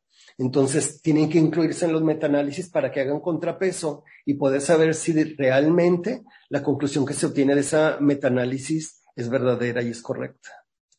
Y ese es solamente uno de los, de los, de los sesgos que tiene el metaanálisis, que les digo que yo he identificado como 10. Yo los invito a que revisen en la bibliografía metaanálisis, que busquen cuáles son los sesgos de los metaanálisis y los van a encontrar. Y, y, ahí es donde se van a dar cuenta que siempre hay que ser muy críticos en lo que veamos y que no llegamos a un punto en que pensemos que lo que dicen los artículos publicados, aunque sea en la mejor revista y por el mejor experto del mundo, que no creamos que es palabra de Dios, porque no es verdad. Y este, entonces, eso en cuanto a la investigación bibliográfica. Este, ahorita, ahora lo que les quería enseñar es cómo se hace ahora una guía de práctica, una, una guía de lectura crítica, pero no de un trabajo de, de, de, investigación, no de un artículo de investigación, sino de una fuente teórica, porque también se puede hacer de una fuente teórica. Y es este que está aquí, miren. Este ejemplo, me comparto pantalla. Aquí está. Esta es otra guía de lectura crítica. Esta guía de lectura crítica la hicimos ahí en el CIEP. Ahí en el CIEP damos un diplomado de metodología de la investigación. Y cuando damos el diplomado de la metodología de la investigación, dura seis meses este diplomado. Y en estos seis meses, pues nosotros pretendemos que, el, profesor que toma este curso llegue a tomar una conciencia crítica de lo que es la investigación y que aprenda metodología como para poder dirigir seminarios de, de investigación de las residencias y cómo asesorar tesis. También pueden servir, por ejemplo, para que puedan ser revisores de los comités que revisan los protocolos de los residentes para su aceptación o no. Entonces, en este, en este eh, diplomado de metodología de la investigación, pues cada semana se ve un tema distinto. Y entonces, en esta semana, por ejemplo, se ve lo que se llama ética en investigación. En este tema que se llama ética en investigación, nosotros tenemos fuentes, eh, capítulos de libros y también tenemos artículos que les damos a los alumnos, a los profesores, se los damos a los profesores una semana antes. Les damos las fuentes y les damos esta guía. Y entonces les pedimos que los profesores nos manden esta guía a nosotros en el CIER a más tardar un día antes de la clase y nos contesten las preguntas. Entonces, ellos van a contestar estas preguntas en relación no a un artículo publicado en una revista, sino en relación a fuentes que hablan de ética en investigación. Y entonces este es un ejemplo de una alumna que contesta la guía del año pasado de ética e investigación, instrucciones. Cada aseveración debe ser respondida con una V si para usted es verdadera o con una F si para usted es falsa. Posteriormente, en cada una debe escribir su argumento por el que considera que esa es su respuesta. En caso necesario, le será requerida la fuente en la que se basó usted para su respuesta. Pueden utilizar la bibliografía que ya se les ha proporcionado y son libres de consultar en otras fuentes de información. Y este es un ejemplo del primer ítem. En los estudios observacionales en expedientes no se elabora consentimiento informado. Este ítem pregunta que si ustedes están haciendo un trabajo de investigación y ese es eh, realizado eh, en forma retrospectiva en expedientes, entonces no necesitan hacer consentimiento informado. Ella pone que es verdadero y ahí pone por qué. Luego, número dos, pero nosotros le dimos bibliografía de esto. Entonces, ella por eso pone ese argumento. Luego, ese argumento también para ella fue válido para el ítem 2 y el 3, que es cuando se realiza una investigación en alumnos que incluye la evaluación de conocimientos que forman parte de su programa de estudios, se requiere consentimiento informado. Aquí sí puso que es verdadero. Por ejemplo, ahorita que yo hiciera un con ustedes que les pusiera al finalizar esta sesión un examen y que ese examen que ustedes me contestan, que son los, los eh, personal de, de, salud que trabaja en oncología a nivel de Latinoamérica, yo ese instrumento luego lo use para hacer un trabajo de investigación y lo publique en una revista. Y que después ustedes sepan, no, pues el doctor García publicó un artículo en tal revista y donde dice que se realizó en, en personal, en, en, integrantes de la, de la Escuela Latinoamericana de, de Oncología. Oye, ¿y cuándo me pidió consentimiento informado? O sea, ¿tengo que pedir o no? Y entonces a eso se refiere el ítem 2. Luego, el número 3. La ética para el estudio en seres humanos no incluye la investigación educativa. Luego, el, número 4. El plagio de protocolos es válido cuando se trata de una línea de investigación. Esto es algo que usan muchos residentes. A mí me ha tocado muchos residentes que andan por ahí, que no tienen idea para hacer su, su, protocolo y entonces agarran protocolos de tesis ya presentadas de años pasados, buscando ideas y al final hacen uno que es casi idéntico a uno que ya está, una tesis ya hecha. Y aquí dice que si eso es plagio. Entonces, para que lo contesten, se está obligado a agregar como autores a todas las personas que intervienen en una investigación. Aquí yo lo que quería aclarar es, por ejemplo, imagínense que yo voy pasando por el pasillo y le digo a la doctora Ana, doctora Ana, ¿de qué podría ser un trabajo de investigación en cáncer? Y me dice la doctora Ana, pues ahorita doctor está pegando mucho, no sé, cáncer de, eh, el, el, el, el, eh, glioblastoma multiforme. Yo le recomiendo que haga uno de glioblastoma multiforme, porque además hay muchos pacientes con ese diagnóstico en el 25. Y yo, ah, gracias. Y ya hago el trabajo de investigación. Por esa plática de pasillo de que me dio esa idea la doctora Ana, ya la tengo que agregar como autora, por haberme dado esa idea. Ahí es donde, donde empiezan, este, digamos, las interacciones para poder hablar con los alumnos de quién se agrega como autor de un trabajo de investigación y quién no. Y aquí pues hay un problema ético muy grave a nivel mundial donde se agregan a, en artículos publicados a personas que a lo mejor no deben de estar agregados como autores ni como coautores. Entonces, ese es un, un, un dilema ético. Y entonces con eso tiene que ver esa número cinco. Luego dice, es ético presentar un trabajo de investigación en tres foros. Aquí yo pregunto de que si es ético, si yo hice un trabajo de investigación en glioblastoma multiforme y, y ese, y ese eh, lo publiqué en una revista. Y, y, ya pasaron seis años y todavía me sigo paseando con todo el mundo para presentar los resultados de mi trabajo de investigación. Es correcto que yo ya haya ido a, en cinco años a 20 congresos presentando esos resultados? ¿De qué depende que sea ético o no sea ético? ¿Verdad? La número siete. En la investigación educativa no es necesario pasar por un comité de ética. Si es educativa la investigación, no necesita verlo el comité de ética, sí o no. Y pues aquí lo pone. Entonces es un ejemplo. Si se fijan estos ítems, acompañan textos teóricos. Entonces aquí, por ejemplo, quería yo, si a mí me toca dar la clase de ética e investigación con residentes de oncología, yo les mando las fuentes, les mando esta guía y nos vemos dentro de una semana, pero la noche previa me mandan todas sus respuestas. El que no me mande las respuestas no puede entrar a discutir a la clase. Y entonces esa es la, estrategia de lectura crítica. Y los ítems pues lógicamente los debe de hacer cada profesor. ¿Sí? Yo creo que ahorita aquí estamos en un punto ahora sí donde creo que pueda haber algún comentario a lo mejor de ustedes de cómo hago los ítems. Yo les recomiendo que siempre primero sean 10 ítems los que hagan para discutir, porque en una hora de sesión de clase, la verdad, eh, no se alcanza a discutir más de 10 si se discuten bien. Y, este, y sobre todo siempre hablando de que debe de ser el, el, que está dirigiendo la discusión debe ser experto del tema. Y, y experto me refiero a que a lo mejor ahorita no nos sentimos lo suficientemente fuertes como para hacer lectura crítica a lo mejor de artículos de investigación o, de artículos teóricos. Pero ¿qué pasa? Que como quiera todos los profesores que están aquí ahorita presentes, no sé cuántos sean profesores de los 52 que están presentes, pero de los 52, si, si 30 son profesores, esos profesores ya están discutiendo artículos de investigación en discusión guiada, ya están discutiendo artículos teóricos con alumnos. Entonces, ya nos aventamos, entonces tenemos que, nunca vamos a aprender el 100%, nunca vamos a ser perfectos, pero cada día vamos a ir aprendiendo más.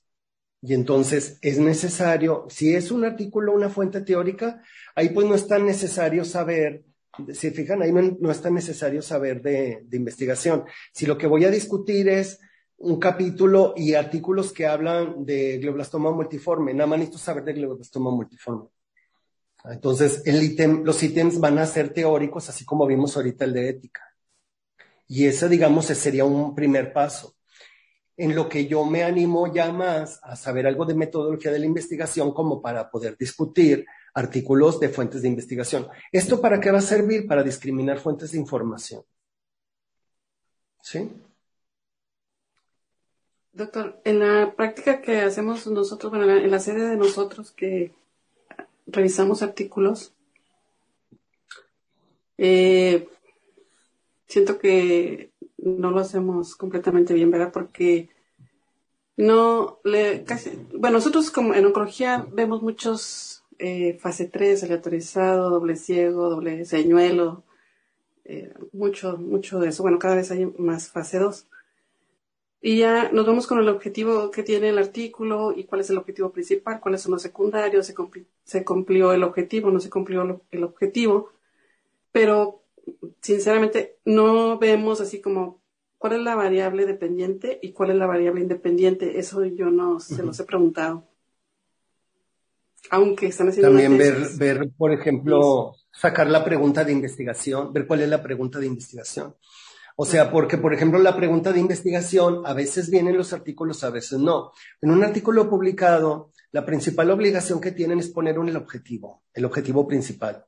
Cuando ponen el objetivo principal, por medio del objetivo principal se puede inferir la hipótesis, se puede inferir la pregunta porque existe algo que se llama matriz de congruencia en investigación, que quiere decir que debe haber una congruencia total entre la pregunta de investigación, el objetivo general y la hipótesis. Entonces, aunque no esté anotada, debe estar ahí. Entonces, algo, un ejercicio que yo podría hacer al principio en, en una fase inicial con cualquier persona que discute una, una, fuente bibliográfica es preguntarle al residente, la pregunta de investigación es esta, que me ponga verdadero o falso. ¿Yo de dónde saco esa pregunta? A lo mejor la puedo sacar del objetivo general o a lo mejor la puedo sacar de las conclusiones.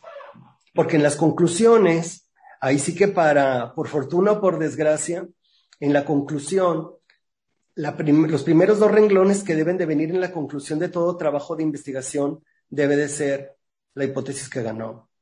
O sea, en, todos los, trabajos de investigación publicados, si yo el que esté haciendo una tesis, cualquier residente que haga una tesis, la primera conclusión debe de ser escribir la hipótesis alterna o la nula según la que haya ganado.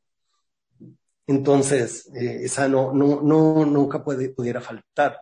Él tiene que decir, porque hubo una P, como una P, si hubo una P significativa, ganó la, ganó la hipótesis alterna. Si, no, si la P no fue significativa, quedó la nula. Y eso debe venir como primer conclusión de un trabajo de investigación. Bueno, en los artículos así que revisamos, que tenga así yo muy presente, no recuerdo como que esté bien claro cuál es la pregunta de investigación. Y, y a lo mejor sí viene la hipótesis, pero uno le, infiere o Debe de inferirse, porque tú lo que preguntas, por, ejemplo, sí, por ejemplo, por ejemplo, eh, eh, los artículos los investigadores los hacen para, eh, para mejorar su conocimiento sobre algo. Los hacen para alumbrar una zona de ignorancia o de duda que existe. Y entonces ese artículo es para dar claridad y luz en algo. Entonces, esa luz que dio ese artículo en las conclusiones debe de venir qué es lo que propone. Entonces, por ejemplo, al final va a venir en el artículo diciendo, se debe de utilizar este método diagnóstico para todos los pacientes con DAST. Se debe de usar la estrategia educativa de lectura crítica en todos los residentes. Va a venir, yo propongo que se utilice lectura crítica en todos los residentes debido a estos trabajos de investigación. De lectura crítica, aquí en México hay aproximadamente mm, unos yo creo que unos 10.000 artículos. Fíjense lo que vamos a hacer. Miren, vamos a hacer esto. Ahorita que hay tiempo. Miren, me voy a meter a, voy a compartir pantalla y me voy a meter a Google. Y voy a buscar en el Google académico. Esto, esto lo hago también cuando tengo un residente que me dice, doctor, es que quiero este, hacer, hacer mis antecedentes y mis fuentes bibliográficas para mi tesis, pero no encuentro ningún artículo de X cosa. Y yo le digo, ah, no, no hay ninguno, no, digo, a ver, vamos a ver. Entonces, fíjense, aquí ponemos lectura crítica. Lectura crítica en educación. Y hay un millón doscientos treinta mil artículos de lectura crítica, ¿ok? ¿Sí? Ahora, pero yo los quiero ordenar y entonces ya me voy a los límites. Entonces digo, quiero ver desde los últimos cinco años, desde el 2018. Desde el 2018 hay 27.100 artículos de lectura crítica. Ahora quiero ver desde el 2021. Desde el 2021 hay 15.200 artículos de lectura crítica. Entonces, ¿a qué quiero llegar con esto? Que no estoy descubriendo el hilo negro. ¿eh? O sea, la lectura crítica es algo sobre lo que se investiga continuamente en todos los niveles, incluso a nivel de, del área de la salud bastante. Y entonces, eh, esta no es una propuesta aventada al azar, o sea, ya forma parte de los programas educativos de, ustedes ya lo vieron, por ejemplo, en España, que dicen que en España ellos utilizan la lectura crítica para llevar sus sesiones con los alumnos de sus sesiones de aprendizaje. Es obligatorio llevarlas con los, en, el IMSS, en el IMSS, nada más en la pura revista del IMSS ha de haber unos 5.000 artículos publicados de lectura crítica en el área de la salud, en enfermería y en, entonces, eh, eh, todos esos 15.000 artículos dicen al final una propuesta y esa propuesta es, se debe de usar la estrategia de lectura crítica para aprender en el área de la salud. ¿Se dan cuenta? Entonces, ahí estamos viendo el fundamento de, de, por qué. Y esto tiene que ver con lo que me preguntaba usted, doctora Ana, de que cuando busca uno un artículo, siempre hay una propuesta. Y esa propuesta tiene uno siempre que preguntarse si lo que me está proponiendo el investigador lo demostró en el artículo o no. Porque a veces los investigadores, algunos se endiosan mucho y llenan en las conclusiones de, múltiples propuestas que varias de ellas no están fundamentadas en su, en su trabajo de investigación que hicieron. A veces hacen un trabajo de investigación y no es una muestra aleatorizada, ni, eh, sino que lo hicieron en un grupo, en un, en, un censo, en, en, un, en un grupo natural. Por ejemplo, yo, le, por ejemplo, le voy a poner como ejemplo por decir en la UMAE 25. Vamos a suponer que en la UMAE 25 usted hace un trabajo de investigación con puros pacientes de glioblastoma multiforme de la UMAE 25. Si solo los hizo en la UMAE 25 el trabajo de investigación, y usted en su trabajo de investigación al final, usted propone que, que todos los, los médicos de, otras, de, otros, de otros hospitales de México utilicen el procedimiento que usted utilizó porque la P fue significativa y que deben de usar el medicamento que usted usa o el procedimiento diagnóstico que usted usa, no lo puede proponer porque no tiene validez externa, porque usted solamente lo hizo en una población definida. Para poder decir que usted hace un trabajo de investigación y que ese lo que obtiene puede ser utilizado a nivel de todo México, tendría que ser un multicéntrico donde tomo este, glioblastomas en hospitales públicos, glioblastomas en hospitales privados, glioblastomas en área urbana, en área rural, y que toda la población esté representada. Si toda la población está representada, entonces yo sí me puedo aventar a hacer propuestas así. A lo que voy es que es importante, yo una de las cosas más importantes que podría revisar yo en un artículo es qué me propone el artículo y que si esa propuesta del artículo está sustentada suficientemente o no como para poderlo hacer. Eso para mí sería algo básico de discutir con los residentes. No sé qué opine de algo así. Sí, sí, sí. Entonces uno tiene que ir buscando más cosas. Le digo, yo lo que, lo que quiero decir también, nada de lo que hemos hecho está mal, son alcances que vamos teniendo, pero todos vamos creciendo. O sea, nosotros, eh, en un principio, ¿qué pasaba? En un principio, cuando empezaban las áreas educativas en los hospitales, no se necesitaba estar formado ni en educación ni en investigación para ser profesor, solo se necesitaba ser experto de la disciplina, pero cada vez hay más exigencias por por todo esto que hemos estado hablando de que, de que no, no, preparamos residentes nada más en, el universitario, no preparan residentes para que nada más trabajen en, el, en, la Universidad Autónoma de Nuevo León. Ellos quieren poner también un consultorio privado y quieren trabajar en el San José y en el Muguerza y a lo mejor algunos quieren ir a ver pacientes a la Ciudad de México o a Guadalajara, ¿sí? Entonces, ese es el motivo por el que se requiere mayor formación de los profesores para poder estar seguros de que ese, ese profesional que se está formando como oncólogo va a ser igual a oncólogo en cualquier parte de México. Y después, en el caso de ustedes de la Escuela Latinoamericana de, Oncología, que el por ejemplo, que usted puede ir a Argentina y en Argentina va a ser reconocida como oncólogo y puede poner un consultorio si un día se va a volver allá. Y que no le van a decir, como por ejemplo, sucede en muchos casos en Estados Unidos, fíjese, cuando, eh, eh, creo que todavía es así. Si en el hospital universitario eh, se gradúa un cardiólogo. El cardiólogo que se graduó en el hospital universitario en la Universidad Autónoma de Nuevo León, para poder graduarse, ahí piden un requisito muy distinto al que piden en el INS. Para ser cardiólogo en el universitario tienes que acabar todo interna.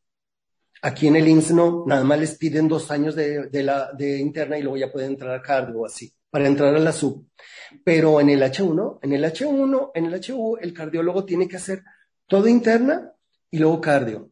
Luego, si ese cardiólogo se va a vivir a Estados Unidos y quiere ejercer como cardiólogo, ¿qué cree que le van a pedir, doctora Ana? Que haga cardio otra vez. Ah, claro. Tiene que, hacer cardio de nuevo. O sea, si hizo tres años de la residencia de cardio en, el, en, en Monterrey, y quiere él ejercer la cardiología ya porque se casó con una norteamericana y ahora tiene la nacionalidad norteamericana. Y pues bueno, pues yo soy cardiólogo y yo era muy buen cardiólogo en Monterrey. Estoy en Estados Unidos. Primero tengo que hacer cardio otra vez porque no me reconocen mi cardiología. En cambio, si él se hubiera ido a Argentina, sí puede ser cardiólogo. ¿Sí? Entonces, de eso depende la formación de los profesores y el reconocimiento de las universidades y el que se hagan organizaciones como esta que tienen ustedes de una sociedad latinoamericana de oncología, en que a lo mejor un día puede ser una sociedad americana de oncología y si ya incluyen Estados Unidos, incluyen a Canadá, es porque ya tienen más cosas en común, pero por ejemplo, ahorita con España no hay muchas cosas curriculares, porque ya ve que en España, por ejemplo, son residencias de cinco años. Entonces, eh, le voy a poner el ejemplo de odontología. Un odontólogo en Portugal no es reconocido como odontólogo en España, porque en España, para hacer odontología, tienen que hacer medicina primero. Okay. Buena propuesta. Y estas cosas, sí, y estas, y estas cosas curriculares pues son las que, las que son importantes, ¿verdad?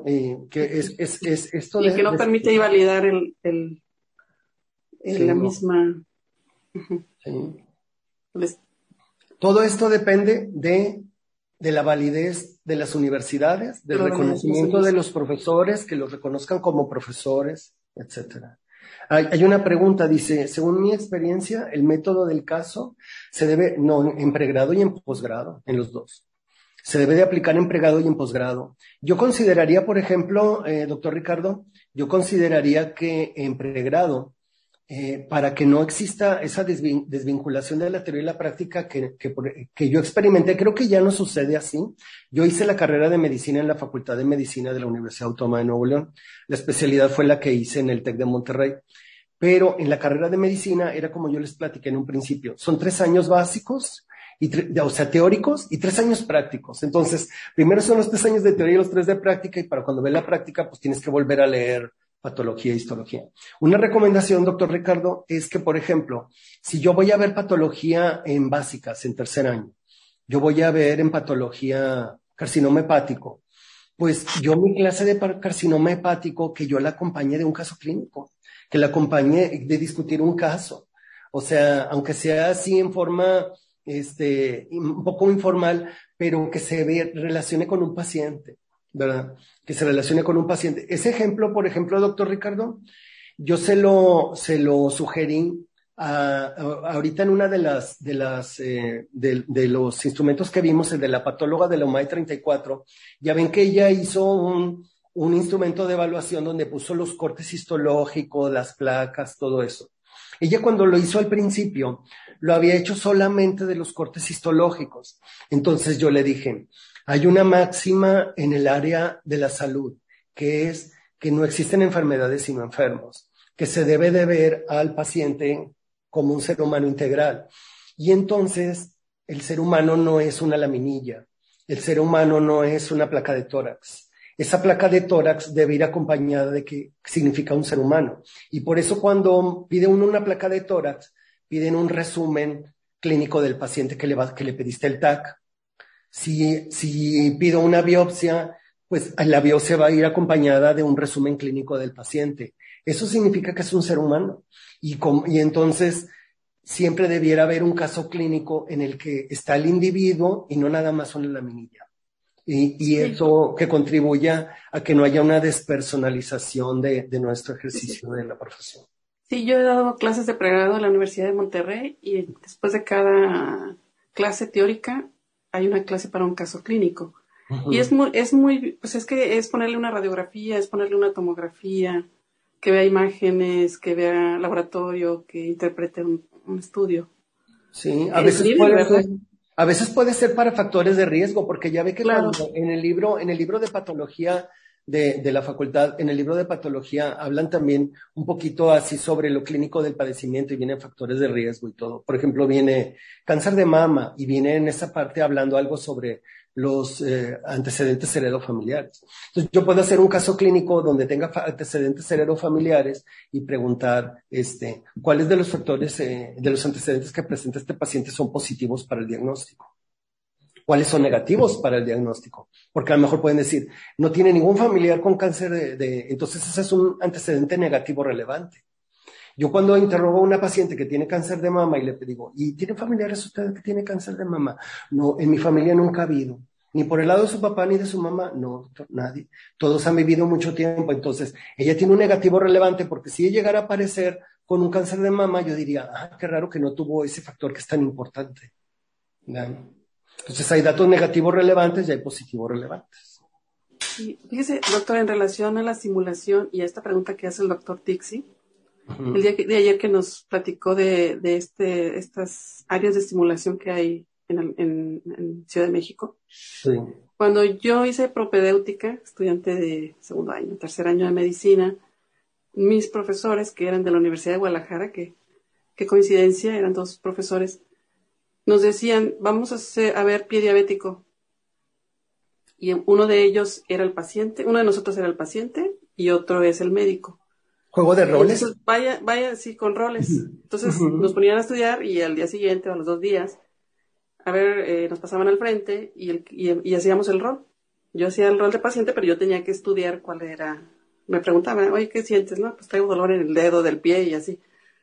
Eh, como dice usted, esto no es nuevo y, y a lo mejor con los recursos o, la ingenio o, lo, con el conocimiento que tenían nuestros profesores, quizás lo hicimos. Yo, por ejemplo, doctora Ana, eso de juego de roles, cuando estaba, por ejemplo, en la residencia de terapia intensiva eh, como profesor, este, qué cosas es muy importante hacer juego de roles. Por ejemplo, yo a veces le decía al residente, tenemos, tenemos paros, eh, hay paros eh, y damos RCP en cuidados intensivos en la UMAE de la 25 como cinco veces por semana.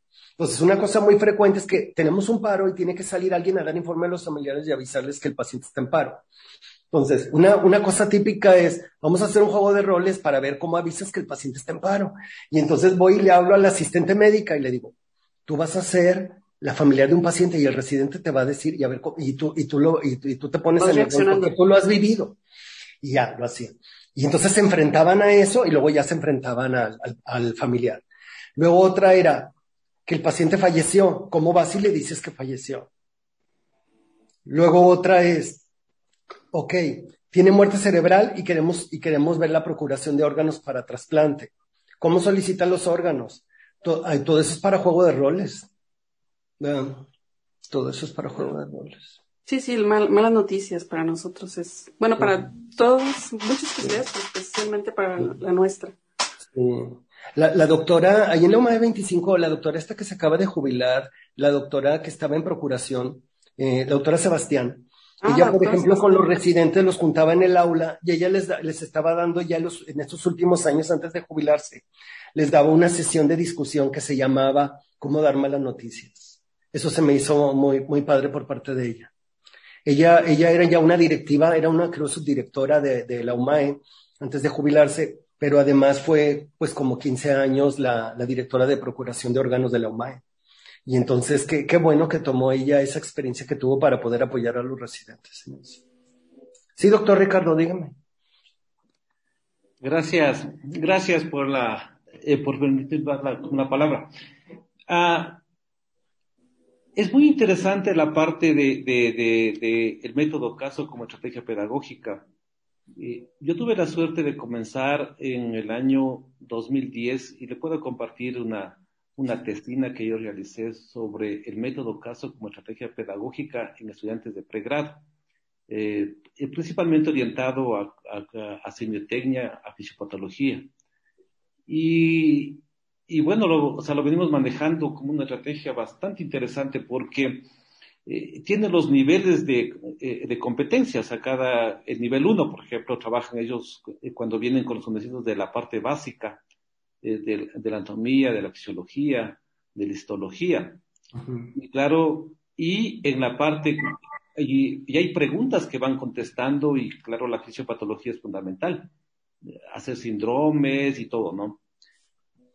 Y también ese mismo caso puede pasar a, a, semiología, a propedéutica, posteriormente puede pasar a la, a la parte, como a la parte de la medicina interna, eh, y por diferentes Hoy estamos iniciando hematología y también oncología clínica. Entonces hemos pasado a casos de, del, mismo nivel de, de, cuarto, quinto semestre pasamos a, séptimo semestre. Y cuando se pasa a, ya a la, a la parte, como es a la parte del médico o de la, del especialista, igual el R1, el R2, el R3 y el R4 también van teniendo su competencia. Entonces, el método caso es una pirámide que pueden hacer desde, la, desde, desde abajo. E inclusive cuando yo hice em, un diplomado sobre docencia universitaria en el año 2010, se hablaba del método caso en las ciencias básicas, si es que es aplicable.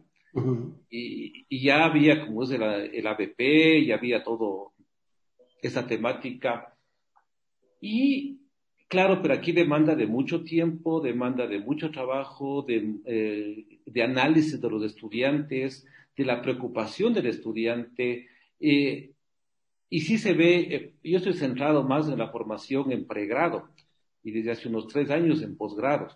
Y, claro, ya en pregrado yo tengo bastante experiencia y le voy a compartir como esa como esa tesina para que le pase a usted y lo pueda revisar, en donde se hace un estudio, porque también no solo depende el método caso de, de las ganas del, del, estudiante o del profesor, sino también viene de toda una estructura desde la, desde la formación, de, porque eh, ¿qué se privilegia en la formación? Solo la parte memorística y no se privilegia la formación por competencias. Entonces, a mis estudiantes de, de, quinto semestre que yo les doy y, están aquí también consistiendo, yo les digo, no importa la, cómo es la, el, diagnóstico final, lo que importa es el análisis que usted puede presentar, pero con coherencia. Y claro, vamos subiendo la competencia hasta cuando se llega ya cuarto, a, a, a R4 de, como es de oncólogo, en donde la segunda charla, como es muy interesante, porque ahí sí es importante la lectura crítica de un artículo.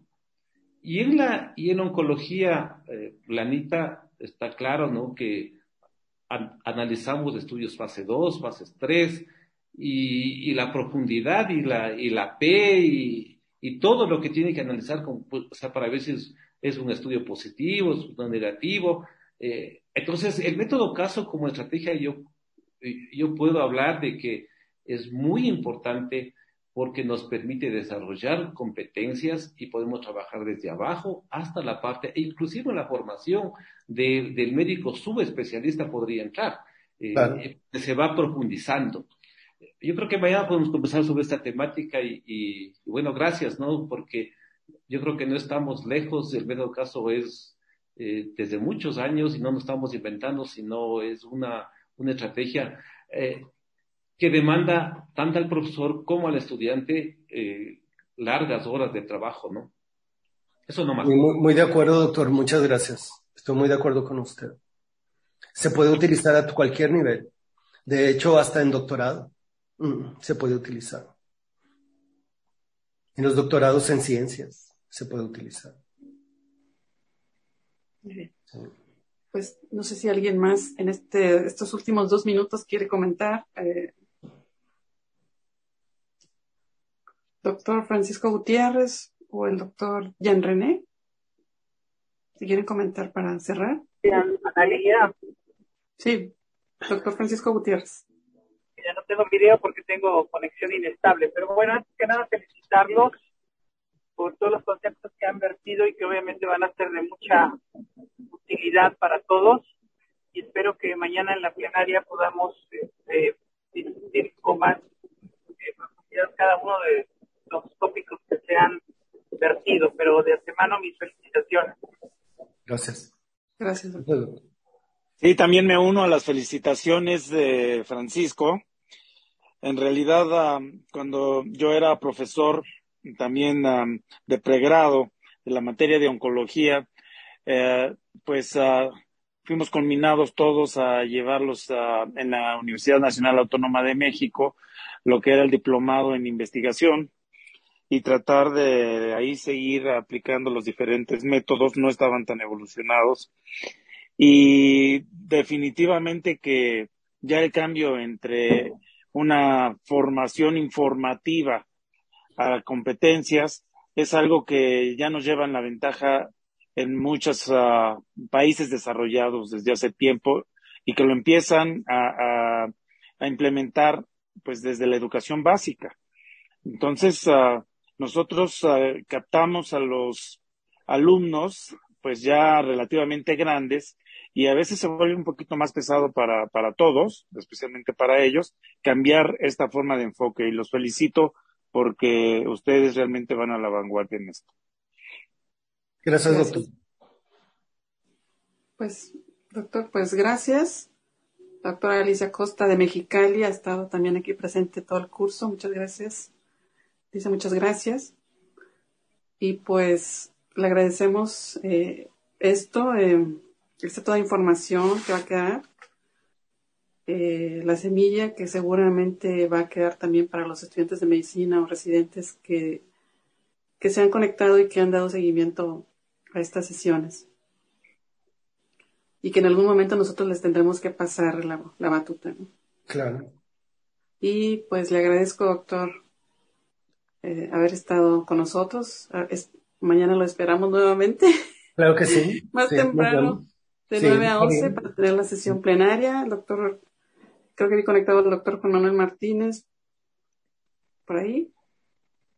Y pues gracias también al ingeniero que está llevando la parte de tecnología. Y pues que pasen un buen sábado. Sí, igualmente. Que tengan buen día. Hasta mañana. Gracias. Buen día, felicidades. Gracias, doctor. Anita, hasta luego. Gracias. Hasta luego. Hasta luego, doctor Tixi. Hasta luego. Gracias, Gracias. doctor.